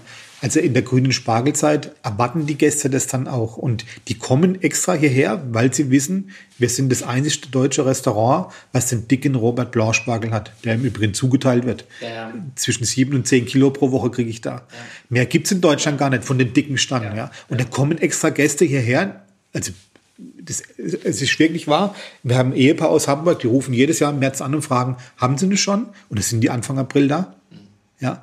Und, äh, Aber würdest du vielleicht sagen, dass in der, umso länger du in einem Betrieb bist, umso bekannter du bist, umso mehr Stammgäste du dir auch aufbaust, umso weniger kreativ und umso weniger darfst du wechseln, weil Leute natürlich auch aufgrund der Gerichte deiner Vergangenheit kommen? darf wechseln ist, ist der falsche Ausdruck. Du hast deinen Küchenstil, ja, und äh, die Leute kommen mit einer gewissen Erwartungshaltung, ja, und die muss befriedigt werden. Und in diesem Metier bewegst du dich dann. Also inzwischen gibt es natürlich auch wieder eine Krustentierbisk zu unseren Krustentiere, die wir jahrelang außen vor gelassen haben. Ich habe irgendwann mal gemerkt, also erstens mal esse ich das selber gerne, aber zweitens mal merke ich natürlich auch, als ich das vor drei Jahren wieder zum allerersten Mal habe, wieder eine richtige Hummer Bisk angesetzt. Ganz traditionell. Gesagt, ja. Und, ja, und auf einmal haben die Gäste, das war die meistgelobte Soße der letzten 20 Jahre. Endlich macht man wieder eine Hummerbisk und, und so weiter und so weiter. Und dann, du musst auch ein sensibles Gespür dafür haben, was möchten unsere Gäste. Äh, das hemmt natürlich ein Stück weit die Kreativität. Da stimme ich dir zu, zu 100 Prozent, ja. Aber, ich meine, jetzt sind wir doch mal ganz ehrlich, Hand aufs Herz. Die Produktvielfalt ist enorm. Wir kaufen global ein, nicht regional. Wir kaufen, wir wollen die besten Produkte der Welt haben. Wenn ich aus Malaga das Go bekomme, Herr Bau, die nächsten 14 Tagen gibt es die schönsten Walderdbeeren dann kaufe ich 14 Tagen die schönsten Walderdbeeren, die es hier in Zentraleuropa zu kaufen gibt. Dann haben wir ein Dessert, Walderdbeeren, Sauerrampfer, bla bla bla, Ziegenjoghurt, diese drei Komponenten. Ja. Und das, deswegen kommen Gäste und äh, das haben wir irgendwann mal kreiert. Ich denke auch, dass es ein sehr schönes Gericht ist und ein kreatives Gericht ist. Und deswegen kommen dann Gäste hierher. Und in diesen 14 Tagen, wo es die schönsten Walderdbeeren gibt, da kaufe ich diese und dann mache ich dieses Gericht. Genauso mit dem genannten Robert Blanc Spargel. Es gibt sechs Wochen im Jahr, gibt es einen grünen Spargel, es gibt Spargel aus der Provence, es gibt Pertuis, ja, aber es gibt halt nur einen Robert ein Blanc. Ja. ja, und diese dicken, wie gesagt, die werden zugeteilt. Und ich weiß, wir sind die einzigen in Deutschland, die die haben. Wenn wir selber mit Robert Blanc, mit dem alten Robert Blanc telefonieren, schon im Februar fangen wir an zu telefonieren, Monsieur Blanc, bitte, bitte, und geben Sie uns wieder 10 Kilo in der Woche. Und er sagt, ah, dieses Jahr nur 7 Kilo, und er bitte 10 Kilo. so, und dann haben wir diese 10 Kilo, und dann muss ich halt ein Gericht draus machen. Und äh, diese, diese Vielfalt an Produkten, wenn du den Respekt vor den Jahreszeiten hast, das bringt dir schon so viel Abwechslung, mhm. dass du sagen kannst, wenn du diese 15 bis 20 neuen Gerichte pro Jahr plus dieser Respekt vor der Natur und von den Produkten, die die Natur schenkt, ja, sprich vor der Jahreszeit. Wenn du das alles immer in die Menüfolge mit einfließen lässt, hast du immer ein tolles Repertoire. Ich meine, wenn bei uns ein Gast kommt, das große Menü bestellt, bekommt er roundabout 20 Teller, inklusive den ja. Snacks und ja. Aperitivgeschichten. Ja. Und dann kann man sagen, das ist ein gutes Repertoire an modernen Sachen, das ein oder andere avantgardistische, aber dann gibt es halt auch mal Klassiker ein Spargel mit Miso Hollandaise. Und Walderdbeeren mit Sauerampfer-Eis. Mhm. mhm. Ja, das ist schon richtig. Aber nochmal zurück auf die Frage, was Gericht angeht. Fällt dir das schwer oder fällt dir das einfach? Nee, das fällt mir eigentlich einfach. Also es ist so, Ausgang ist immer das Produkt. Ich kaufe ein Produkt ein oder beziehungsweise es wird mir ein Produkt angeboten. Wenn jetzt zum Beispiel heißt, Menschenskinder, die nächsten paar Wochen haben wir tolles Miyazaki-Beef. Ich liebe Miyazaki, ist für mich die Benchmark, ja, nicht Kobe, sondern ich mag Miyazaki, weil es einfach ein bisschen bissfester ist und ein schönes Muskelfleisch auch hat, einen schönen Geschmack. Dann sage ich, okay, reservieren Sie mir diese vier Rücken, die nach Deutschland oder nach Europa kommen. Dann weiß ich, ich habe vier ganze japanische Rinderrücken. Das heißt, ich komme vier Wochen im Menü damit aus. Damit aus. Und dann muss ich ein Gericht aufgrund dieses Einkaufes kreieren. Du hast heute Mittag die neue Version gegessen, ja, ja mit Palmherz, ja. mit schwarzer Bodensoße. Ja da mache ich mir dann natürlich Gedanken und die Gedankenspiele laufen bei mir eigentlich immer so ab. Ich weiß, dass ich das Produkt habe. Das passiert ja im Betrieb. Ich telefoniere mit meinen Suppliern. Dann gehe ich abends nach Hause. Dann ist es immer so, das kostet mich zwei Nächte den Schlaf. Wenn ich ein, zwei, drei neue Gerichte kreieren möchte aufgrund des Einkaufes. Dann gehe ich am nächsten Morgen in die Küche, nachdem ich eine schlaflose Nacht hatte, gehe zu meinem Entremetier, gehe zu meinem Gabmasche und überall sage ich, hey, pass mal auf, um 16 Uhr hätte ich gerne von dir das, das, das. diese Vinaigrette. Zum nächsten gehe ich hätte gerne dieses Püree. Zum nächsten sage ich, pass mal auf, ich brauche da noch die und die Marinade und die und die Soße. Die wissen gar nicht, wozu sie es machen. Um 16 Uhr kommen dann fünf oder sechs Köche und ich stehe mit dem Teller da und baue es dann zusammen. Das ist dann die Geburt des neuen Gerichtes. Aber und hast dann, du das fertige Gericht schon im Kopf oder ist das ein ja, Prozess? ja, ja, das ist fertig im Kopf. Du hast es fertig. Ja, ich habe es fertig im Kopf und dann wird es zum ersten Mal angerichtet, nachdem die Mitarbeiter mir die einzelnen Bestandteile gebracht haben. Und dann fängt der Schliff an. Und dieser Schliff kann dann nochmal zwei bis vier Dauern. Wochen dauern. Dauern. Also du hast in den seltenen Fällen hast du ein, ein Go, wo du sagst, hey, super, genauso machen wir Du bist nie damit zufrieden, sondern das sind dann immer Sachen, da musst du was weglassen. Ja, die. Soße muss ein bisschen Säure machen, da fehlt ein bisschen Süße, also die Balance muss dann auf einmal her. Und das kann möglich sein, dann lass, lass die Sommeliere probieren, dann lass die Restaurantleitung probieren, probierst selber auch nochmal. Es ist was anderes, ob du es in der Küche probierst oder an einem Gastraum. Tisch, ja, ob du am Tisch sitzen kannst in aller Ruhe und ein Gericht essen kannst, dann fängt, wie gesagt, der Prozess an, das dann, zu feilen. Aber hast du nicht nur das Gericht im Kopf, sondern hast du auch den Geschmack im Kopf? Eigentlich schon, ja. Also das ja. bedeutet, wenn ich das übersetze, du kannst Geschmack denken. Ja, definitiv. Zumindest deinen. Ja, definitiv. Und es ist auch das, wenn mich viele Leute fragen, also in jedem zweiten journalistischen Gespräch heißt ja, wie wird man Drei-Sterne-Koch oder äh, wie bezeichnen Sie Talent oder weiß ich was? Talent ist nicht Handwerk. Handwerk kannst du erlernen. Aber genau diese Prozesse, wie jetzt zum Beispiel Geschmack zu denken, das ist das, was, denke ich mir, die ganz Guten von den Normalen oder von den Guten unterscheidet. Also das ist Champions League. Das, Um- sagst, um das sagst du so. Aber ich meine, ich habe das zum allerersten Mal gesehen, bemerkt bei Harald Wohlfahrt. Ich meine, der Harald Wohlfahrt war ja zu meiner Zeit schon nicht mehr so, dass er jeden Tag in der Küche stand und von morgens bis abends gearbeitet hat, Mhm. sondern er kam rein, du hast ihm einen Probeteller hingestellt und dann hat er dir sofort gesagt, wie er, was er drüber denkt und wo man dran balancieren feilen muss. muss. Ja? Und es war die große Kunst von Harald Wohlfahrt, dass er aus jedem Mitarbeiter das Bestmöglichste herausgeholt hat und jeden Mitarbeiter so platzieren konnte, dass es für die Mannschaft und für ihn nachher Perfekt war. perfekt war. Das war der, das war der Kochkünstler Harald Wohlfahrt, ja. Und äh, das ist mir da zum allerersten Mal bewusst geworden, dass Talent im Kochen auch damit zu tun hat, dass du ganz einfach anders denkst wie der Normale.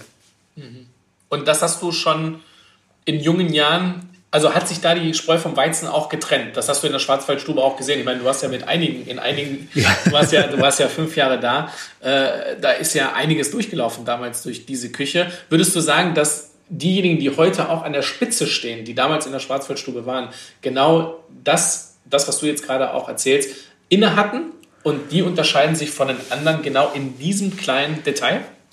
Manch einer ja, aber viele, mit vielen habe ich ja gar nicht zusammengearbeitet. Also ich habe nie zum Beispiel mit Thomas Bühner gearbeitet, ich habe nicht mit Kevin Fehling, der kam nach mir, gearbeitet.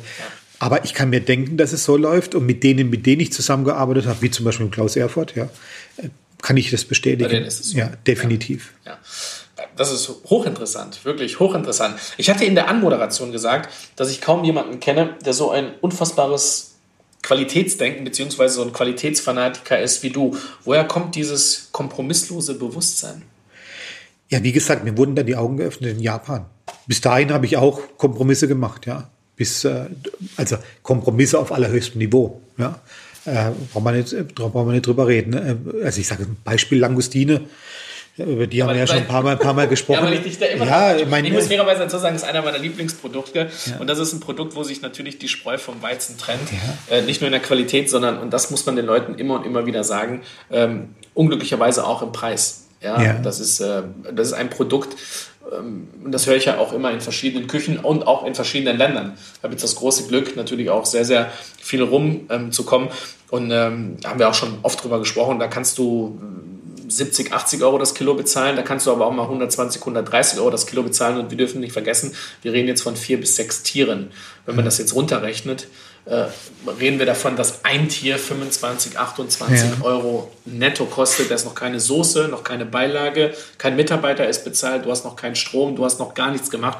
Man muss den Leuten dann auch immer so ein bisschen begreiflich machen, warum die Produkte letztendlich dann auch oder die Teller oder die Gerichte so teuer sind, wie sie sind. Aber würdest du sagen, dass Japan dann nochmal dir so einen Kick gegeben hat, dass du dann sagtest, das habe ich in meinem Leben noch nie gesehen, das möchte ich genauso haben? Ja, ja, absolut. Absolut. Wie gesagt, Japan hat mir damals die Augen geöffnet. Wie gesagt, das ist eine Seelenverwandtschaft, die eh schon da war. Aber ich habe auf den japanischen Märkten, bei den japanischen Köchen, aber auch in der Geschmackstiefe, ich meine, heute sagt man ja, redet man ja viel von Umami und etc., ja. Der fünfte äh, Sinn. Ja, fünfte Sinn, ja. Äh, aber das habe ich damals begriffen, als ich da war. Und ich habe da die Seelenverwandtschaft für mich gefunden und habe gesehen, hey, das erfüllt das Streben, was mir die französische Küche nicht mehr geben kann. Mhm. Ja. Jetzt gebe ich mal ein Beispiel. Wenn man im Urlaub ist und du hältst deinen dicken Zeh in den Sand und trinkst eine Flasche Wein, die schmeckt dir, weil der Sonnenuntergang so schön ja, war. Und dann nimmst du den Wein mit nach Hause und dann schmeckt dir der nicht mehr so gut. Jetzt ist halt das, was du sagst, ja was völlig anderes. Aber du zeichnest ja jetzt ein Bild, wo du in einem Land bist, wo die Qualität und die Kultur dieser Produkte ja extrem hoch sind. Du lebst aber weder in Tokio noch in Kobe noch in Osaka. Du lebst in Perl. Ja. Wie ist denn dieser Prozess abgelaufen, dass diese Produkte oder beziehungsweise die Produktpalette, die du halt auch haben willst, und da bist du ja wirklich kompromisslos. Ich könnte mir ja vorstellen, ähm, ich sage jetzt mal vorsichtig, ich, ich mag und ich schätze dich sehr, das, das weißt du ja auch, aber ich möchte nicht unbedingt ein Produzent sein. Ja, ich glaub, also, also wie ist dieser Prozess denn gekommen, dass diese Produkte, die du da in Japan, was ich auch nachvollziehen kann, weil sie die Kultur haben, aber du bist in Perl. Ja. Ja, nee, ich meine, das ist ja über viele Reisen entstanden. Also ähm, ich war ja jedes Jahr ab 2003 eigentlich re regelmäßig immer, immer, immer in Asien. Mindestens einmal, manchmal zwei bis dreimal im Jahr. Jeden Urlaub bin ich nach Asien gereicht. Also jetzt nicht nur nach Japan, sondern nach Bangkok, nach Hongkong, nach Singapur, weiß ich was. Aber die, äh, die asiatische Welt da drüben ist natürlich dann doch relativ klein. Und man kann natürlich zum Beispiel in Hongkong ähnlich gute Produkte einkaufen, wie, wie sie zum Beispiel im Tokioer Fischmarkt vorherrschen. Ja. Also sie bekommen auch zweimal pro Tag geliefert. lebenden Fisch ja. nach Hongkong geliefert. Und dann kannst du das natürlich auch in Hongkong begreifen, was, was das heißt, ja. Und äh, dann hat mir natürlich geholfen, äh, das musste ich allerdings auch erst erlernen, dass man offen sein muss zu den Menschen, offen sein muss zu den Kollegen, offen sein muss zu den kleinen Kollegen, also äh, zu helfenden Händen, die in den Küchen stehen und so weiter, weil die dir irgendwann mal helfen können.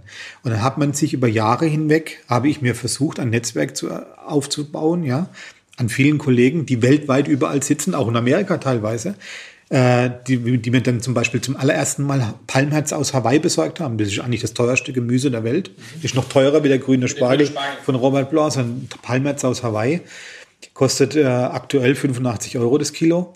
Aber das hat es ja früher in Deutschland nicht gegeben. Dann musstest du irgendeinen Kollegen haben, die gesagt haben, hey, das pack, das, pack das mal in UPS und schick, schick mir das. Und so hat es alles angefangen. Und dann im Zuge der Globalisierung, Jahr für Jahr, ging dann einfach immer mehr, hat man natürlich dann seine hiesigen Supplier hier in Deutschland sensibilisiert und gesagt, du pass mal auf, ich kann dir sagen, in Hongkong auf dem Markt XY gibt's das und das zu kaufen, versuch mal das einzukaufen für mich.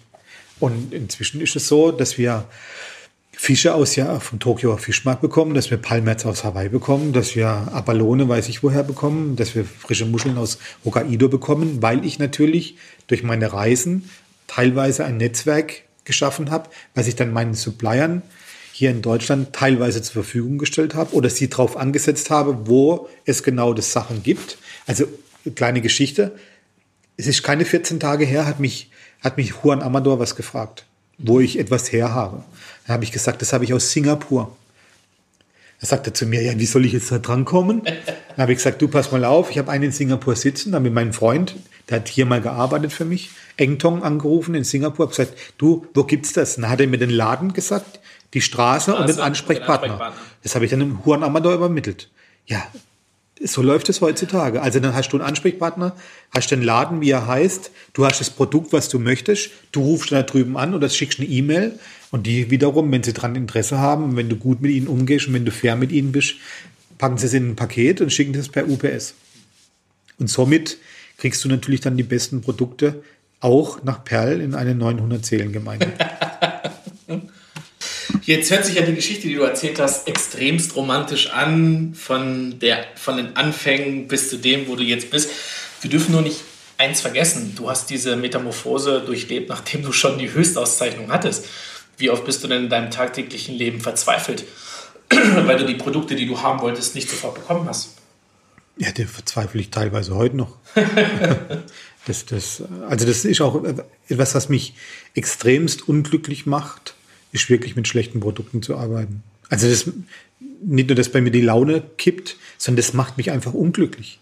Also wenn ich manchmal Dinge sehe oder ich mich, mich auf einen Händler verlassen habe, der mir gesagt hat, ja, das kommt in Top-Qualität und filetiere, ich filetiere dann den Fisch, weil ich wirklich jeden Fisch selbst filetiere hier im Restaurant. Ähm, da kommen mir fast die Tränen. Das macht, das sind Dinge, die mich extrem unglücklich machen. Aber das, was, aber das, was du erklärst, ist ja jetzt eine, eine Phase, wo du 15 Jahre nach dem Erhalt des dritten Sterns bekommst. Was ich nochmal rauskristallisieren möchte, du bekommst die Höchstauszeichnung mit einer klassisch französischen Küche. Planst dann die Umwandlung mit leicht japanischen Ansätzen. Hast du jemals das Gefühl gehabt, es könnte sein, dass ich nicht mehr in die Liga der ganz Großen aufgenommen werde, weil dieses Jahr vielleicht der Motor etwas gestottert hat oder vielleicht haben wir, oder war das, ich sage jetzt mal, ein lineares nee. Abarbeiten? Nee, also ich habe nie, das, hab nie das Gefühl gehabt, dass wir schwächer geworden sind. Ich habe nur einmal, das kann ich sagen, das war 2000, ich glaube 2010, wurde ich von einem anonymen Anrufer verunsichert. Das ist also wirklich eine Geschichte, die sich zugetragen hat. Wir haben ja 2010 umgestellt, damals als erstes Restaurant in Deutschland auf Carte Blanche. Ich habe mich da inspirieren lassen vom La Astrance, das ja. habe ich aber auch gesagt. Ja. Ich habe gesagt, ich bin nicht der Erfinder des. Das ist ein Drei-Sterne-Restaurant. Ja, damals drei Sterne. Damals drei Sterne in Paris. Der hat eine, eine Karte, wo du hingehst und wird gegessen, was auf den Tisch kommt, sage ich jetzt mal. Wir haben eine Stufe weitergemacht. Wir haben gesagt, okay, äh, wir haben ein bestimmtes Repertoire, was wir nicht zu Papier bringen und wir fragen den Gast, was er nicht isst, ja, und bauen da für jeden individuell ein Überraschungsmenü. Das ist uns jahrelang gut gelungen. Das hat uns auch in ganz neue Sphären gebracht, auch was, was, die, äh, was die Akzeptanz bei den Gästen anbelangt äh, hat.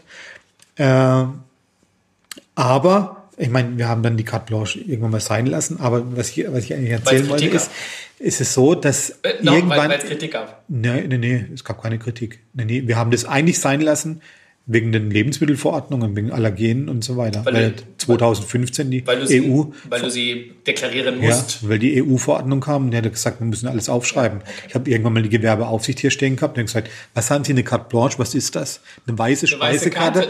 Weiße äh, wo, wo stehen Ihre Allergien? Allergien. Die, die stehen ja. mit weiß auf weiß im ja, Grund. Und dann, das haben die nicht akzeptiert und deswegen haben wir wieder angefangen, eine Speisekarte zu schreiben.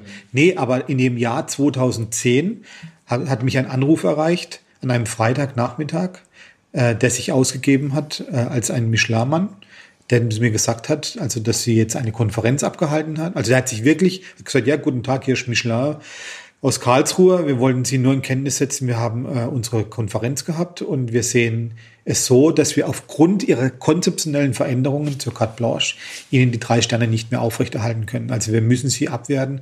Und es hat mich so sehr verunsichert. Ich konnte das ganze Wochenende natürlich nicht schlafen, ja. Äh, dass ich dann am Montagmorgen in der Tat beim Michelin angerufen habe, beim, beim, beim Chefredakteur und habe dann hab dann halt dann auch nicht klein beigegeben und der wusste also nichts von dem Anruf. Also es war ein Fake, da hat sich jemand einen Spaß erlaubt mit mir. Und es war das einzigste Mal in den 15 Jahren, wo ich also wirklich ein schlafloses Wochenende hatte, wo ich gesagt habe, okay, äh, da ist jetzt irgendwas passiert, auf was man keinen Einfluss mehr hat. Also das hat nichts mit dem Kochhandwerk zu tun oder mit meiner Leistung, sondern da ging es an, angeblich um die konzeptionelle Veränderung, ja, damals. Und das hat mich verunsichert, das waren drei Tage, aber ansonsten muss ich sagen, ist es ja so, dass ich als einer der wenigen in unserem Metier, das sage ich jetzt deswegen auch mit Stolz, äh, ich bin jetzt seit über 22 Jahren hier Chef und es hat noch keinen Tag gegeben, wo ich nicht am eigenen Pass stand. Also ich habe noch nie gefehlt, das heißt bei meiner Geburt meiner Kinder, das heißt zur Beerdigung bei der Oma, ich bin abends immer am Pass. Jeder Teller werden durch meine Augen freigegeben, beziehungsweise wandert durch meine Hände. Jeder Fisch wird von mir portioniert, jedes Stück Fleisch. Ich kann nicht alles selber machen, aber ich bin jeden Tag da und die maßgeblichen Dinge in meiner Küche schmecke ich alles selber ab oder lasse ich mir geben. Ich gebe sie frei. Ich bin bei jedem Kochvorgang mit dabei. Ich stehe jeden Abend am Pass. Mhm. das kann, kann ich lückenlos beweisen. Und äh, daher habe ich die, ich sage jetzt mal nicht Selbstsicherheit, aber schon die irgendwo Ruhe. die Ruhe, wo ich sage, okay, ich weiß, was, was das Leistungsvermögen dieser Küche ist. Ich kenne auch die Schwächen unseres Betriebes, so ist es nicht. Ich sage nicht, dass wir hier ein perfekter Betrieb sind. Aber ich weiß auch, dass das, was auf dem Teller liegt, sicherlich ein ganz hohes Niveau hat, äh, man kann das gut oder man kann es weniger gut finden, aber ich sage jetzt mal, ich sage jetzt mal, die Leute, die darüber urteilen müssen, müssen einfach erkennen, dass es ein perfektes Handwerk ist, dass es mit einer großen geschmacklichen Tiefe ist und dass es die allerbesten Produkte die es in Deutschland gibt, da auf, auf dem Teller liegen. Und ich glaube, da führt dann einfach kein Weg dran vorbei, ohne da arrogant zu sein. Nee, nee. Aber du hast vorhin, ähm, ich glaube, das ging über die Schwarzwaldschule, Herr Wohlfahrt, und äh, nochmal mit jeglichem Respekt, das ist ein ganz, ganz großer Mann. Aber du hast es damals gesagt, dass er seine Brigade ähm, zu einem Teil geführt hat. Ähm, da bringt jemand was, was er oder ich formuliere es mal ein bisschen anders, er hat junge Menschen angespornt, eigene Ideen und eigene Kreationen hinzubringen. Die wurden ihm präsentiert. Ähm, und so stellt man sich ja eigentlich quasi, oder der Zuhörer, das ist ja auch immer so ein, ich werde ja auch sehr, sehr häufig darauf angesprochen, wie ist denn, in meinem Fall ist es natürlich oft Herr Wissler und Herr Wohlfahrt, weil das natürlich die zwei Betriebe sind, die ich am längsten äh, besucht habe. Und dann ähm, haben die, glaube ich, ein Bild eines Mannes im Kopf, was mit der Realität ja gar nicht so stimmt. Also du hast jetzt auch schon zwei oder dreimal fallen lassen, was du alles machst. Ich glaube, das ist den Leuten gar nicht so bewusst, dass du Fische filetierst. Vielleicht lass uns mal in kurzen Schritten an einem normalen Arbeitsalltag von Christian Bau teilhaben. Wie sieht der aus? Ja, ich meine, okay, der, wir, wir sind ein Restaurant. Wir haben inzwischen nur noch vier Tage geöffnet. Also Donnerstag bis Sonntag, am Wochenende eigentlich durchgängig, Mittag bis abends, ja. Und ich meine, das ist jeden Tag derselbe Ablauf. Du kommst morgens rein. Ähm, erstmal Lieferantengespräche. Also ich verwende sicherlich jeden Tag zwischen, wenn es gut läuft, 60, wenn es mittelprächtig läuft, 90, wenn es richtig schlecht läuft, 120 Minuten nur am Telefon, um mit meinen Lieferanten zu sprechen, um genau dieses Qualitätsniveau jeden Tag zu sichern. Ähm, im Vorfeld übers Telefon lasse ich mir jeden Fisch, das Gewicht und so weiter schon bei ihm, wenn er kommissioniert wird in, in der Fischhalle, lasse ich mir alles nennen. Ich lasse mir jeden, wenn ich, wenn ich Hummer im Menü habe und wir brauchen am Wochenende 45 Hummer, wird jeder Hummer abgewogen. Ich möchte, dass jeder Hummer 550 Gramm wiegt. Natürlich werden die Fischhändler verrückt. Aber das ist halt, wenn man mit Christian Bau zusammenarbeitet. Komischerweise ist es aber dann aber du, so. Aber dass du einen am Rad hast, hast du auch schon öfter gehört. Ja, ja, das habe ich auch. Ja, natürlich. Inzwischen sagen wir das die Fischhändler schon. Aber also, sonst kann ich es tun, wenn du ja, willst. Ja. Also, stellvertretend vor, vor 15 Jahren hätte ich über diese Aussage nicht lachen können. Aber inzwischen kann ich ja selber drüber lachen. Ja. Aber ich meine, es ist natürlich schizophren. Ja. Auf der einen Seite fühlen die sich natürlich kasteit durch meine absoluten Vorgaben. Ich möchte das nicht, will das nicht, ich will jeder Hummer abgewogen Klar. haben. Die Langustinen, da hat jetzt 80, 80 lebende Langustinen aussuchen müssen aus einer Herrscher an Langustinen, die er geliefert bekommen hat. Ich habe nur gesagt, die und die Gewichtung und so weiter, such mir sie aus. Kompromisslos. Natürlich zeigen die mir den Vogel, aber sie machen es dann trotzdem, weil sie viel, viel Geld dafür bekommen. Sie werden gut bezahlt dafür. Und?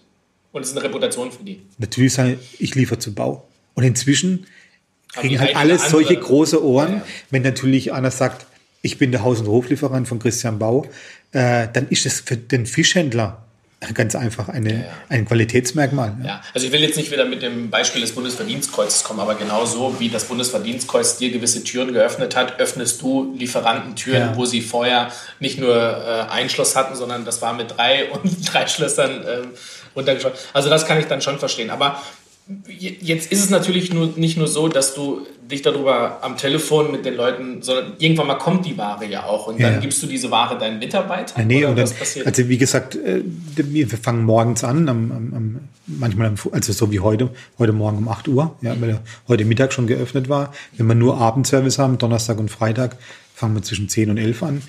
Wie gesagt, da verbringe ich erstmal eine Stunde, anderthalb am Telefon. Telefon. Dann sind in der Tat die ganzen Wareneingänge und die Wareneingänge, die musst du kontrollieren. Also am Donnerstag, am ersten Tag der Woche für uns, da kommen ja bis zu 25 Lieferanten. Verschiedene. Der eine bringt Gemüse, der andere ja. bringt Obst, da bringt einer Trüffel, da kommt UPS, da kommt der erste Fischlieferant, da kommt der zweite Fischlieferant, da kommt der Wildlieferant, da kommt Albers oder Otto Gourmet, ja, ja. Die, die, bringen Japan-Beef, ja, mhm.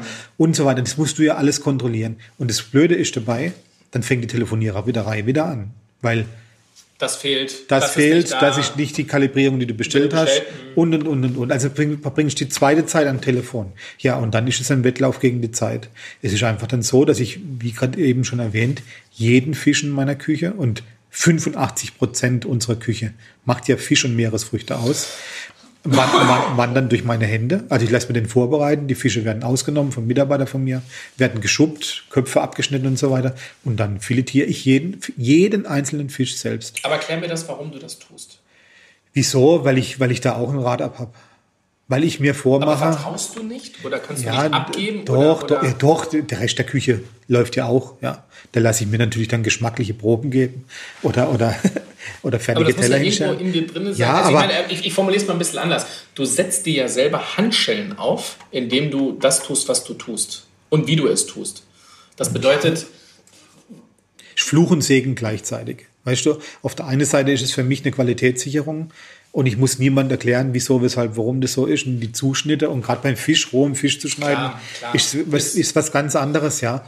Es hat nichts damit zu tun, dass ich meinen Mitarbeitern nichts beibringen möchte. Und ganz im Gegenteil. Also ich glaube, wenn hier jemand anderthalb oder zwei Jahre in meiner Küche gestanden ist, der hält es in jeder Küche dieser Welt aus. Also weiß ich, weil ich, ich habe schon genügend Durchlauf die letzten 22 Jahre hier gehabt. weil du so ein lieber Kerl bist oder weil die mit den guten Nee, weil die Produkten so einfach arbeitet? inzwischen, weil, weil die einfach extrem viel lernen. Ja. Weil die extrem viel lernen. Der liebe Kerl bin ich inzwischen, ja. Mhm. Früher war ich ihn nicht, ja. Aber äh, ja, Aber nee, man muss den Zuhörern schon sagen, nicht, dass wir dich jetzt in ein falsches Licht geraten. Also äh, das ist ganz, ganz wichtig, so wie du es halt gerade sagst. Jeder Fisch, der nicht perfekt filetiert wird, kostet letztendlich noch mehr Geld. Ja, klar. weil wir, wir reden da wirklich von Preisen. Ich habe es vorhin schon gesagt. Jedes Produkt, was in irgendeiner Art und Weise durch irgendeine Menschenhand hier durchläuft und nicht so verarbeitet wird, wie es verarbeitet werden muss, kostet dich am Ende des Monats Geld. Das, das ist, vielleicht ist das wahrscheinlich das, was dich am meisten ja, das war nicht, nicht, mal so sehr der Antrieb am Anfang, am Anfang meiner Küchenchefzeit hier, sondern es ging einfach darum, es muss schnell gehen und es muss perfekt sein. Und ich meine jetzt gerade Fisch filetieren, Fleisch auslösen und so weiter. Das können halt die allerwenigsten Köche. Ich meine, man muss sich das ja vorstellen, die Küchenbrigade besteht ja, jetzt so wie meine, aus neun Leuten. Ja. Das sind nicht alle gleich gut. Sondern da gibt's auch Hilfsarbeiter, da gibt's Jungköche mit 22, die haben gerade eine Station nach der Ausbildung. Ja, die können ja nicht perfekt einen Fisch filetieren, äh, wo das Stück Fisch 400 Euro kostet, ja. Und die können auch nicht schneiden, äh, so wie es ja, Japaner schneidet. Und jetzt sind wir wieder beim springenden Punkt. Wieso sagt Chiro, inzwischen ist er über 90, Ja, ja. äh, Mein, 65-jähriger Sohn darf ja. Darf ja, ich sag's nochmal, Ja. es es ist sicherlich irgendwo abartig. In, Im wahrsten Sinne des Wortes abartig. Aber ich mache mir das vor, es geht besser, schneller, natürlich auch Geld. geldoptimierter, ja, oder betriebswirtschaftlich optimierter, wenn ich manche Dinge selber mache. Aber jetzt muss man dazu sagen, ich lasse mir vieles vorbereiten. Also es ist jetzt so, dass ich jetzt vom Warenannahme, vom Fischschuppen, Fischwaschen und so weiter alles selber mache. Ich lasse mir zum Beispiel die Gräten ziehen, lasse ich mir auch, ja. Aber das Filetieren, da wo ich am allermeisten kaputt machen kann, auch in der Fischstruktur kaputt machen kann. Also Ja. sprich, ich kann ein Fischfilet brechen. Ja, ja. Gerade weiche, fette Fische brechen ja häufig. Also wenn sie falsch behandelt oder falsch liegen, äh, brechen die Fischfilets und dann haben sie einfach nicht mehr die Textur, wie sie haben sollen, wenn es optimal ist. Vor allen Dingen, wenn du sie roh isst. Ja, und das sind halt einfach Dinge, wo ich halt, äh, da möchte ich keine Kompromisse eingehen. Natürlich werde ich auch von meinen Geldgebern und beziehungsweise von den, meinen Chefs gefragt, was machen Sie eigentlich mal, wenn Sie krank sind, Herr Bau, oder wenn Sie mal ins Krankenhaus kommen oder weiß ich was. Klar, dieser Betrieb steht und fällt mit mir. Das sage ich ganz ehrlich. Also der ganze Betrieb wurde jetzt über 22 Jahre so aufgebaut, dass es eigentlich eine Selbstverständlichkeit ist, dass ich da bin. Ansonsten läuft nichts. Auch draußen im Service. Also die machen alle einen fantastischen Job. Ja, ich weiß, Aber meinst, ja. jeden Tag, die haben ich, jede Rechnung kommt ja zu mir. Ich, ich segne so viele Dinge ab. Dann die Tischpläne, weil ich halt derjenige bin, der von Anfang an alle Gäste kennt. Ich meine, ich mache dieses Restaurant jetzt über über zwei Jahrzehnte und es gibt Gäste von der ersten Stunde an. Meine jetzige Restaurantleiterin, die Frau Bleininger, die jetzt seit einem halben Jahr da ist, die kennt ja viele Gäste Klar. noch nicht. Ja. Aber es sind viele Dinge, da muss ich halt tagtäglich gefragt werden. Nicht, weil ich es möchte, sondern weil dieser Betrieb einfach so funktioniert. Das ist ein, ein kleiner Betrieb mit 20 Mitarbeitern und die omnipräsente Person bin natürlich ich. Klar. Aber würdest du dir, aber würdest du sagen, dass dein, die nächste Umwandlung von dir, von Christian Bau, nicht küchentechnischer Natur sein wird, sondern äh, wie kann ich mehr Verantwortung ähm, geben, damit ich vielleicht noch ein bisschen mehr Luft bekomme, um trotzdem mich um Dinge des Unternehmens zu kümmern. Aber das sind vielleicht repräsentative Aufgaben, Ja. wie du hast es vorhin mit der Politik gesagt, die Politik hat dir ein bisschen Fragen gestellt. Die Fragen könnten ja bestimmt auch intensiviert werden in, in Ja, mein- Zukunft. Und das setzt aber voraus, dass du hier entbehrlich bist. Ja. Nicht für drei Monate. Aber wir reden jetzt von Prozessen, wo ich dann sage, könntest du dir vorstellen, bereitest du dich darauf vor, diese Handschein etwas zu lösen? Also habe ich schon mir mehrfach als äh, neue Jahresmotto auferlegt. Ja. Seit 20 Jahren ja, oder wie lange schon? Ja, seit mindestens 10 Jahren. Ja, nee, du wirst aber dann immer wieder eingeholt vom Tagesablauf. Ja, und du wirst auch eingeholt von dem, dass die heutige Generation an Mitarbeiter einfach nicht mehr so Qualität tickt mhm. und nicht mehr die Qualität hat, wie sie vor vielen Jahren hat. Äh, was nicht heißen soll, dass die Mitarbeiter faul sind oder schlecht sind oder weiß ich was, aber die haben ein eigenes Selbstverständnis, ja. Ähm, das ist nicht mehr so wie damals, als ich der Jungkoch war, ja. Ähm, dass es heute anders sein muss wie damals, also sprich angefangen von den Arbeitszeiten, von persönlichen Umgang, auch von Lob und Tadel und allem drum und dran, steht außer jeder Frage. Und dass wir heute auch vernünftige und faire Löhne bezahlen müssen und die Leute am Erfolg teilhaben lassen müssen, das steht auch ohne, äh, außer jeder Frage. Aber was halt erkennbar ist, dass die jungen Menschen nicht mehr das Selbstverständnis für ein Leistungsvermögen haben, wie wir es haben. Wie du und ich, ja. Und das holt einen dann ganz einfach ein. Wenn du selbst, du stellst einen jungen Mann ein und sagst, Mensch, der hat schon zweimal drei Sterne, habe ich letztes Jahr gehabt. Der hatte dreimal drei Sterne schon vorher gekocht. Da habe ich ihn eingestellt, wollten eigentlich aufbauen langfristig als Sous-Chef, ja, und habe dann nach vier Wochen schon gemerkt, das wird, das, das, das wird nichts, ja, weil der einfach, der war, er hat in drei drei Sterne Läden gekocht, ja, komischerweise. Äh, ich habe dann mit allen drei Chefs erst leider Gottes im Nachhinein gesprochen. Alle drei haben nicht gerade die besten Worte für ihn übrig gehabt, aber das weißt du vorher nicht. Ja? Das weißt du vorher nicht. Du siehst nur die Referenzen, du siehst vielleicht das ein oder andere Zeugnis. Manchmal ist das ja nicht lückenlos, leider Gottes, in der Bewerbung. Ja? Die ein oder andere Referenz siehst du dann, die steht dann, dann da zur vollen Zufriedenheit. Und denkst du, okay, komm, da hat er vielleicht bei dem ein schlechtes Jahr gehabt, aber der hat dreimal drei Sterne Erfahrung. Und dann denkst du, da kommt ein Mitarbeiter, da reibst du dir die Hände. Ich mich selber noch mal reibst, reibst du dir die Hände und sagst dann, Mensch, Jetzt kannst du endlich mal das Fischfiletieren abgeben, ja? Weil da hat er ja Postene gekocht in dem und dem Laden. Ja, ja. ja? Und dann erkennst du, dass er nicht mal ein Lachs fürs Personalessen zubereiten kann. Mhm. Ja, das ist die, das ist dann die Umkehr, blanke, blanke die, Wahrheit, ja. Und das ist so. Ja, das ist natürlich, ich meine, das, das sind Probleme, die uns natürlich auch zukünftig ähm, sehr, sehr stark beschäftigen werden, weil du erklärst es natürlich jetzt aus einer kochtechnischen Sicht und mit jeglichem Respekt sage ich das auch immer. Aber man muss sich auch immer wieder die Frage stellen, dass die Gästestruktur in der Gastronomie, in der du dich natürlich auch bewegst, mittlerweile auch die Welt bereist hat. Das sind Leute in einem, in einem guten Alter und diese Leute, 40, 50-Jährigen, die über ein gewisses monetäres Volumen verfügen, sonst könnten sie sich das ja auch nicht erlauben, haben natürlich immer zunehmend die Problematik, sich immer jüngeren Gastgebern stellen zu müssen und Du hast vorhin den Begriff der Augenhöhe gesagt, der kann da gar nicht zustande kommen, weil wenn du natürlich 22 Jahre alt bist, äh, hast vielleicht den Begriff ja. des Sommeliers oder Restaurantleiter. Wie willst du denn mit dem sitzenden Gast kommunizieren, der seit 25 Jahren diese Art und Weise der ja. Gastronomie in irgendeiner Art und Was Weise mein, Ich habe ja gerade eben gesagt, ich bin die omnipräsente Person hier. Was meinst du, wie viele Gäste, wie viele Gäste sich am Telefon schon mit mir verbinden lassen? Jetzt, ja. es hat nichts damit zu tun. Ich habe eine persönliche Assistentin, ja. Die ist eigentlich nur für mich und natürlich für die Gäste des Restaurants da, ja. Die regelt mein ganzes Leben, die, die bucht, die, die, bucht mir Flüge, die hat Kreditkartengewalt von mir, alles drum und dran. Aber natürlich genau das, was du jetzt sagst. Jetzt ruft da ein 50-Jähriger an, der ganz einfach mal sagen möchte, er möchte einen Steinbutt im Salzteig essen. Ja.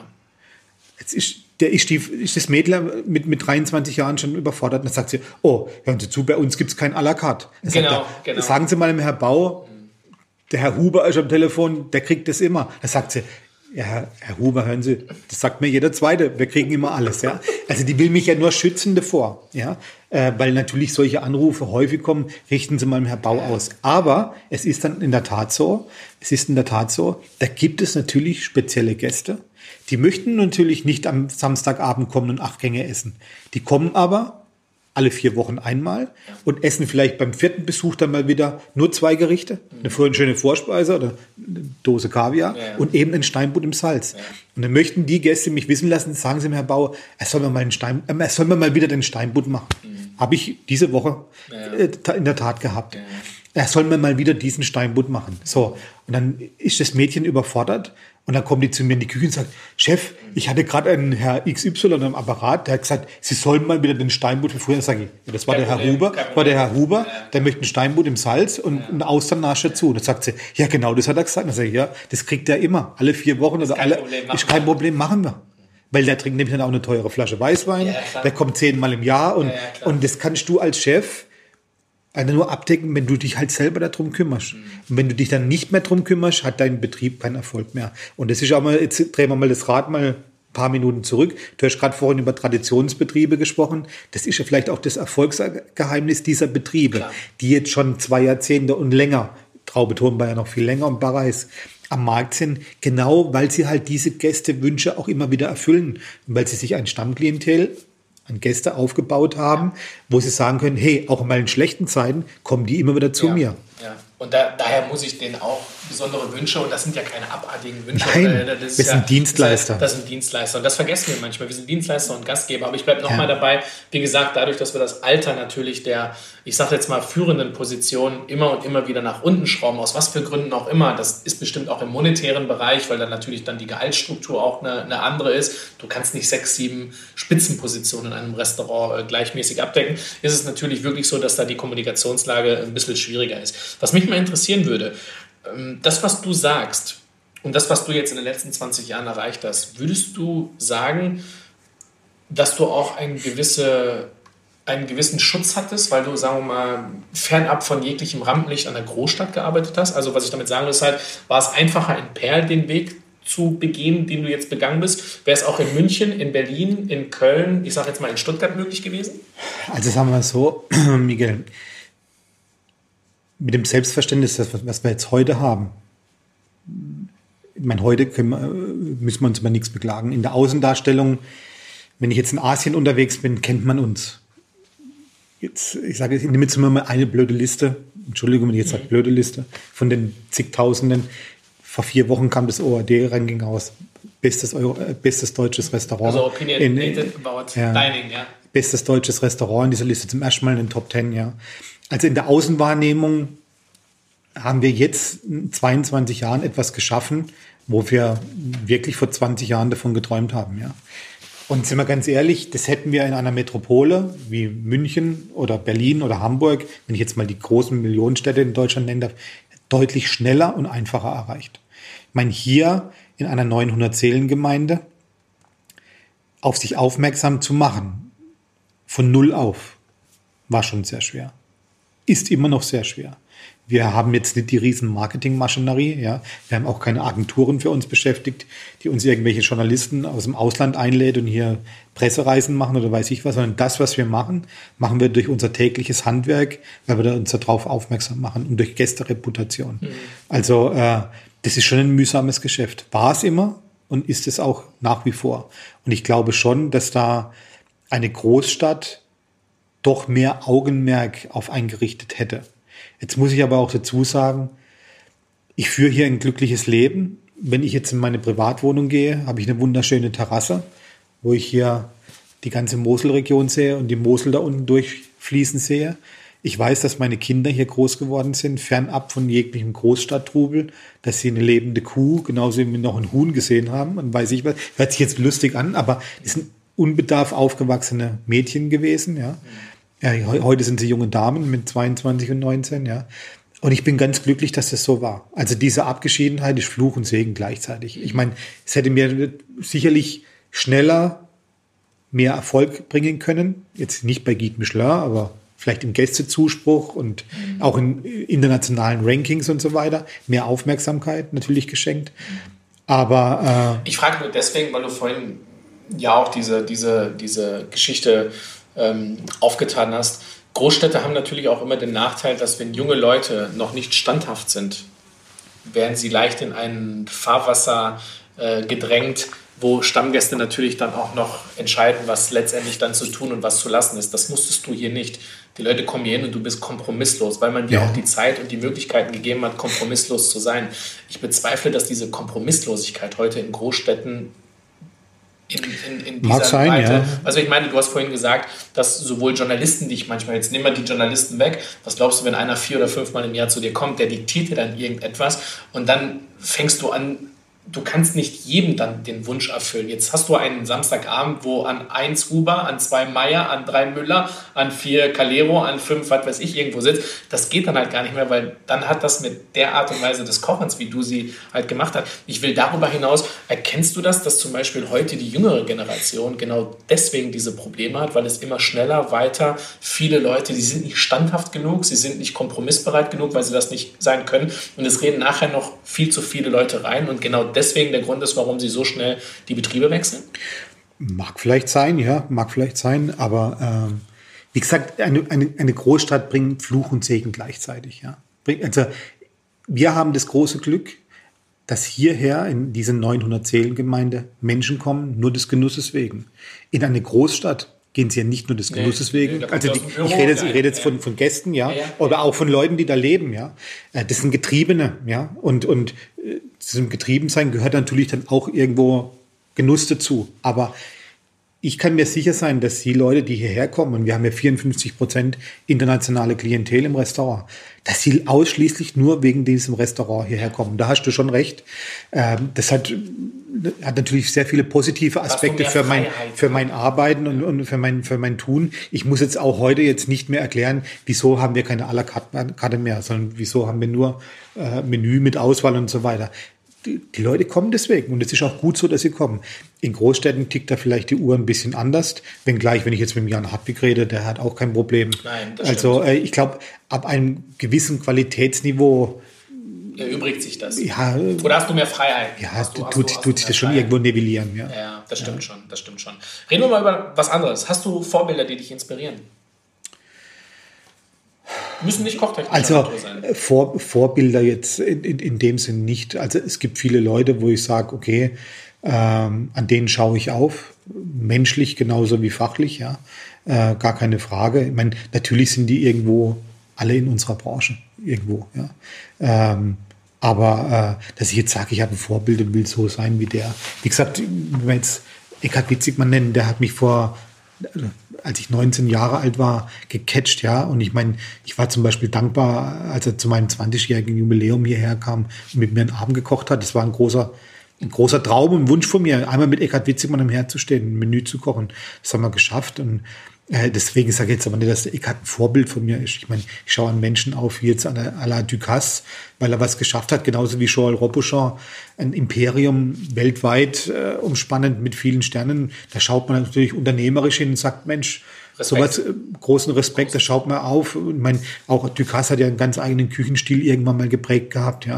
Und man sagt, okay, vor diesen Leuten hat man großen Respekt wenn ich es jetzt in der jüngeren Zeit nehmen kann, ich meine, ich schaue auch an Menschen auf, wie zum Beispiel Sergio Herrmann, ja, äh, den ich im Übrigen gerade letzte Woche erst getroffen habe, wo ich einfach sage, das war für mich in der Blüte seiner Zeit der beste Koch der Welt. Ja. Ich schaue aber auch auf Cesar Ramirez vom äh, Chef's Table Brooklyn Fair, weil er genauso kompromisslos in der Qualitätsbesessenheit der Produkte ist, wie, wie ich es bin. Ja. Und äh, ja, das sage ich, okay, das sind einfach tolle Typen, ja. Jeder auf seine Art und Weise. Ja. Ob ich sie alle mag, lassen wir mal auf einem ganz anderen Blatt Papier stehen. Da hat auch jeder seine Ecken und Kanten, Klar. wie ich im Übrigen auch, ja. Wir sind alle nicht makelfrei, ja. Aber ähm, jetzt ein Vorbild an sich, das habe ich nicht. Und schon gar nicht kochtechnisch, wo ich sage, dem will ich jetzt nacheifern. Also ich, ich, möchte das machen, was, mhm. was wir jetzt eigentlich auch. Jetzt hast tun. du natürlich einen sehr, sehr stressigen, intensiven, körperlich und psychischen, sehr, sehr intensiven Beruf. Ähm, wie schaltest du ab, um dir, wenn du wieder in die Küche kommst, äh, das, wie, wie, wie lädst du deinen Akku auf? Ja, also ich meine, viele gehen hin und, und, und machen Marathon und äh, Rennen und, und Fahrrad fahren und weiß ich was. Mache ich alles nicht, sag's ganz ehrlich. Bei, bei, mir ist natürlich so, dass dieser Betrieb hier hört sich zwar unglaublich an, aber einfach oftmals sieben Tage die Woche einen abverlangt, ja. Auch an den Tagen, jetzt können wir ja denken, das Restaurant ist jetzt inzwischen drei Tage geschlossen.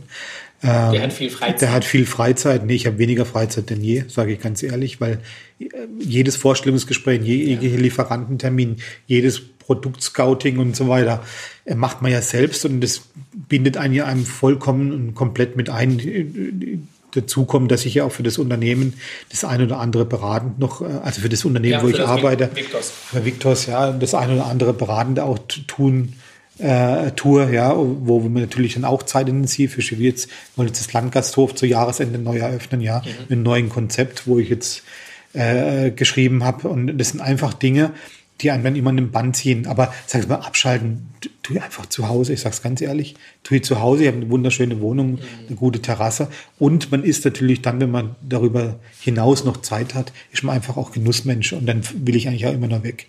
Also vor 14 Tagen einfach ins Auto sitzen und einfach mal einen Tag oder zwei nach Katzand fahren, ans Meer, an, äh, an die, an die niederländisch-belgische Küste. Küste. Küste und einfach mal sagen, okay, hey, zwei Tage mal weg, Kopf frei kriegen, da auch mal stundenlang, wirklich stundenlang da am Meer entlang laufen und äh, einfach Abschalten. abschalten ja. Abschalten. Und halt viel, viel reisen. Also wenn Urlaub ist, ist eigentlich immer so, am zweiten Tag des Urlaubs sitze ich eigentlich im Flieger. Was würdest du denn sagen, wie viele, wie viel prozentuale Anteil deiner Arbeit hat mittlerweile nichts mehr mit dem reinen Kochen zu tun? Das ist schwer zu beurteilen, aber ich habe jetzt gerade gesagt, dass dieser Betrieb steht und fällt mit mir. Und alle kommen natürlich zu mir von meiner Assistentin bis hin zur Restaurantleitung, ja. Aber Also, Vorstellungsgespräch, ja, Lieferanten, ja. das sind ja Dinge, also ich formuliere es mal anders, ich, ich ertappe mich immer dabei, dass egal mit wem ich spreche, 99 Prozent der Probleme, die sie zu bewältigen haben, haben mit dem, was sie am besten können, 0,0 zu tun. Ja, natürlich. Und das ist natürlich eine, ein sehr, sehr großes Ungleichgewicht. ja, ich, meine, ich, meine, ich bin ja mit dem Mitarbeiterstab damals angetreten, 1998, mit vier Köchen und drei Leuten im Service. Ich meine, ich wünsche mir oftmals die Zeit wieder zurück, weil wenig Leute, wenig Sorgen. Ja, ist, ist einfach so. Also Mitarbeiter. Inzwischen sind es an die 20 Mitarbeiter.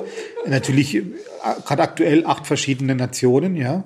Äh, vom Südtiroler über äh, Schweizer, Luxemburger, Belgier, äh, Österreicher, ja, da hast du alles dabei. Alle haben einen anderen Kopf, alle haben eine andere Mentalität, die alle unter den Hut zu bekommen. Das ist, Das ist also als Koch, um es auf den Punkt zu bringen, bist du ja heute nicht nur Handwerker, du bist Manager, du bist Personalleiter, du bist natürlich äh, die Person, die das medial alles verkauft und äh, journalistisch greifbar bist. Das ist ja eine omnipräsente Geschichte, ja. Aber jetzt prozentual zu sagen, klar, ich sage jetzt mal, 70 Prozent sind die Arbeit in der Küche und 30 Prozent ist das, was darüber hinausgeht, ja. Da gibt es übrigens eine witzige Anekdote, weil ich sage das deswegen, weil äh, Anfang der 2000er Jahre, ich weiß das gar nicht mehr so genau, wann das war, hatten wir immer, oder habe ich mir immer so versucht, alle drei Sterneköche, die es damals im Land gab, äh, eine bestimmte Reise zu machen. Ich kann mich daran erinnern, wir waren ja auch zusammen äh, dann mal mit einer größeren Gruppe im El Bulli. Ja? Und diese Reise habe ich, das war immer, das war für mich auch ein persönliches Highlight, weil man darf ja das nicht, verstehen, äh, nicht, nicht falsch verstehen. Mit allen drei Sterneköchen eines Landes irgendwo hinzureisen, hat schon auch ein, ein persönliches Gewicht. Da rede ich jetzt mal von mir selber. Und ich kann mich an eine wunderschöne Situation erinnern, dass wir ähm, zum Eboli gefahren sind. Und in dem Augenblick, wo wir reingekommen sind, gab es an dem Abend bei denen auch ein paar Drei-Sterne-Köche, die da ein bisschen was getestet haben. Das war äh, Subijana äh, aus dem Aquelarre und Arsak.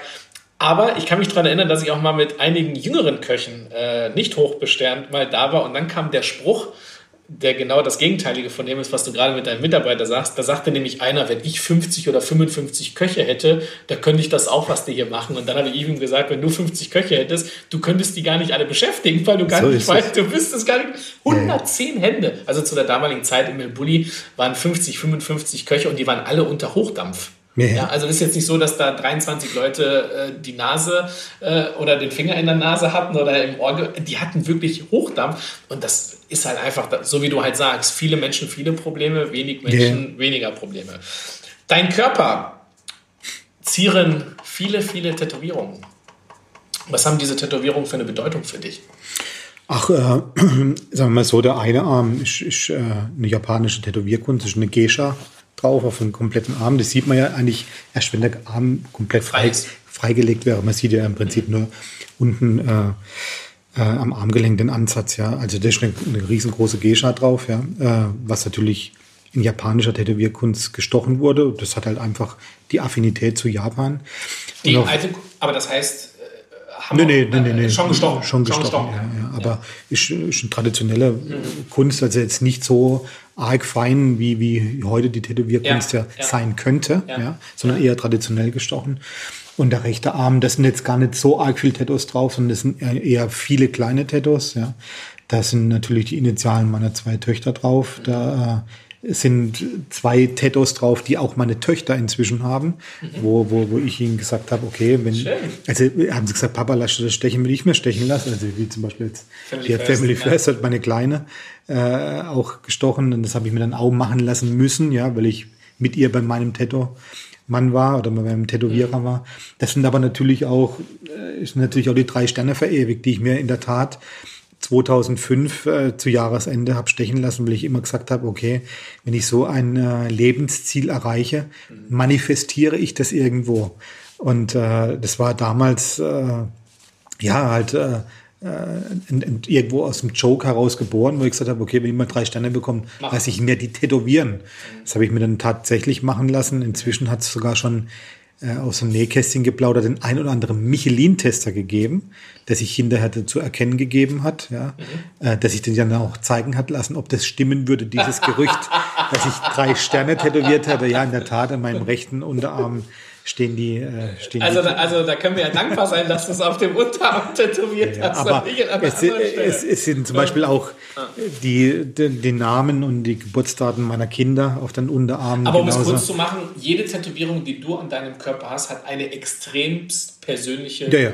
Beziehung zu deinem Leben. Es gibt ja, Leute, die lassen sich die Simpsons oder SpongeBob oder, oder Macaron oder was weiß ich oder also, also ich, ich, lasse mir jetzt nicht hier irgendwelche Disney-Figuren tätowieren. Wenngleich, wenngleich das sehr schön sein kann. Nee, ich will das nicht respektlos. Ich will aber, es, aber jede, jede, Tätowierung, die deinen Körper ziert, ja. hat eine sehr, sehr Kommen da zukünftig welche hinzu? Könntest du dir vorstellen? Oder ist das also es gibt, es, es, gibt Menschen in meinem Leben, die sagen, ich soll jetzt mal langsam bremsen. Okay.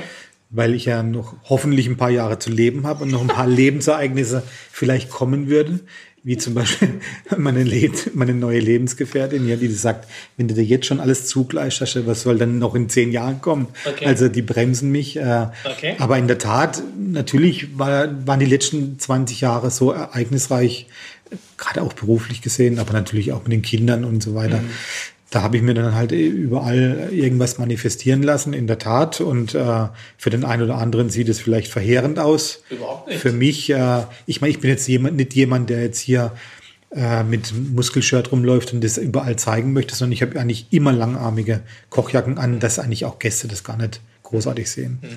Jetzt haben wir es ja vorhin ähm, schon ein paar Mal angesprochen. Du führst den Betrieb als Geschäftsführer und du führst den Betrieb, als ob es dein eigener Betrieb wäre. Nichtsdestotrotz bist du ja Angestellter unter ähm, oder in einer großen, großen Unternehmensgruppe. Würdest du sagen, dass das, was du machst, Status heute in einer Selbstständigkeit umsetzbar wäre?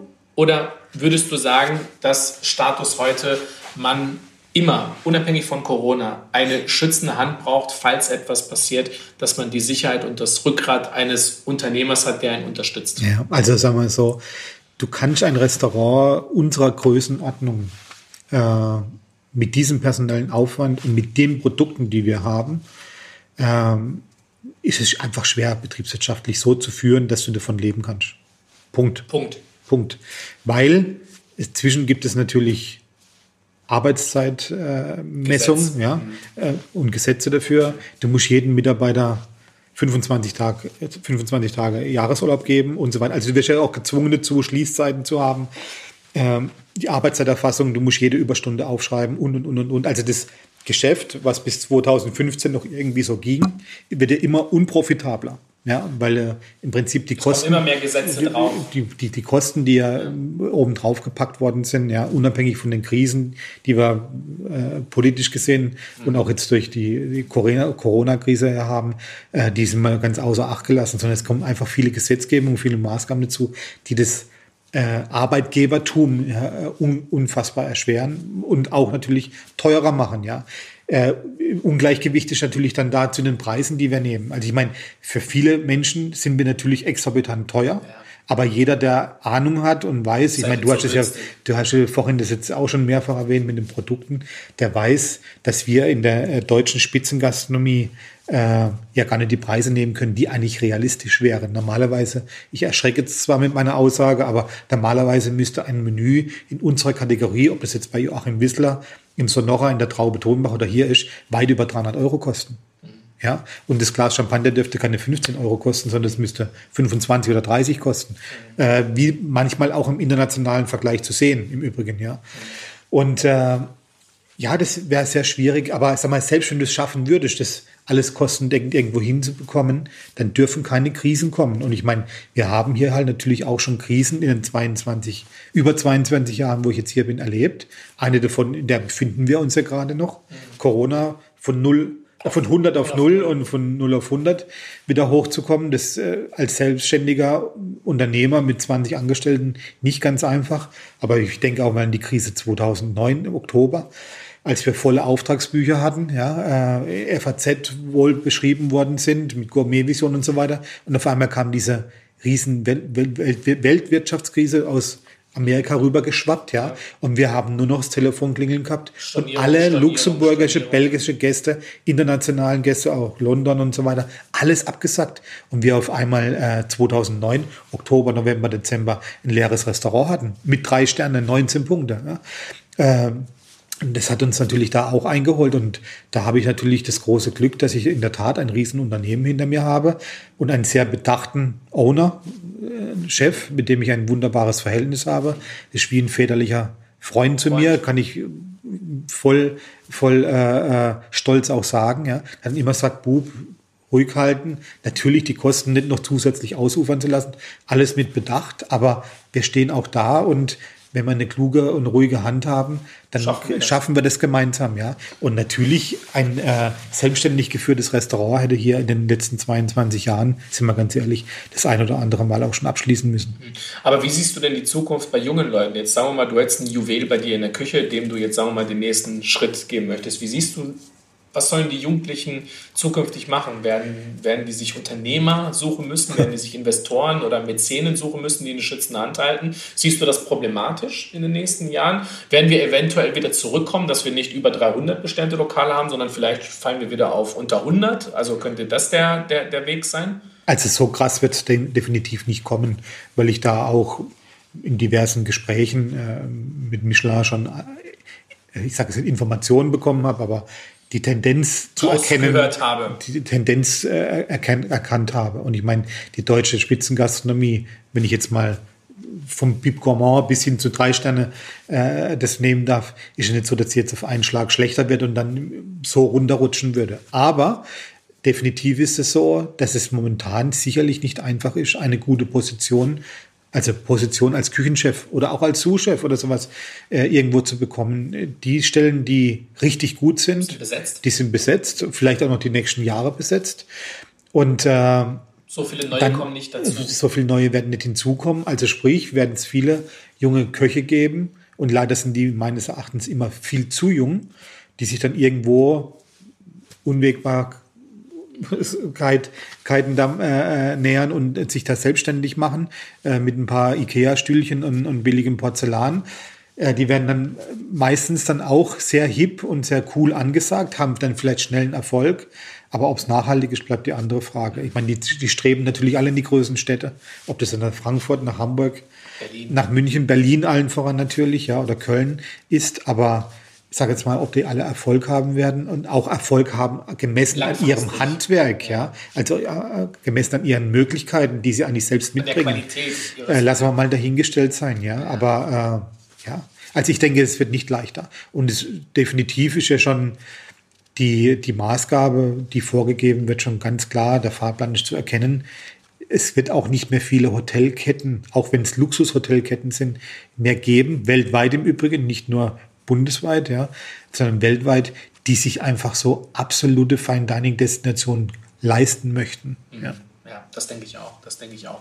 Kommen wir noch mal zurück hierhin und lass uns mal einen kleinen Blick, bevor wir das Gespräch beenden, in die Zukunft werfen. Wie siehst du dich oder wo siehst du dich in zehn Jahren und was passiert in den nächsten zehn Jahren mit dir in Schlossberg?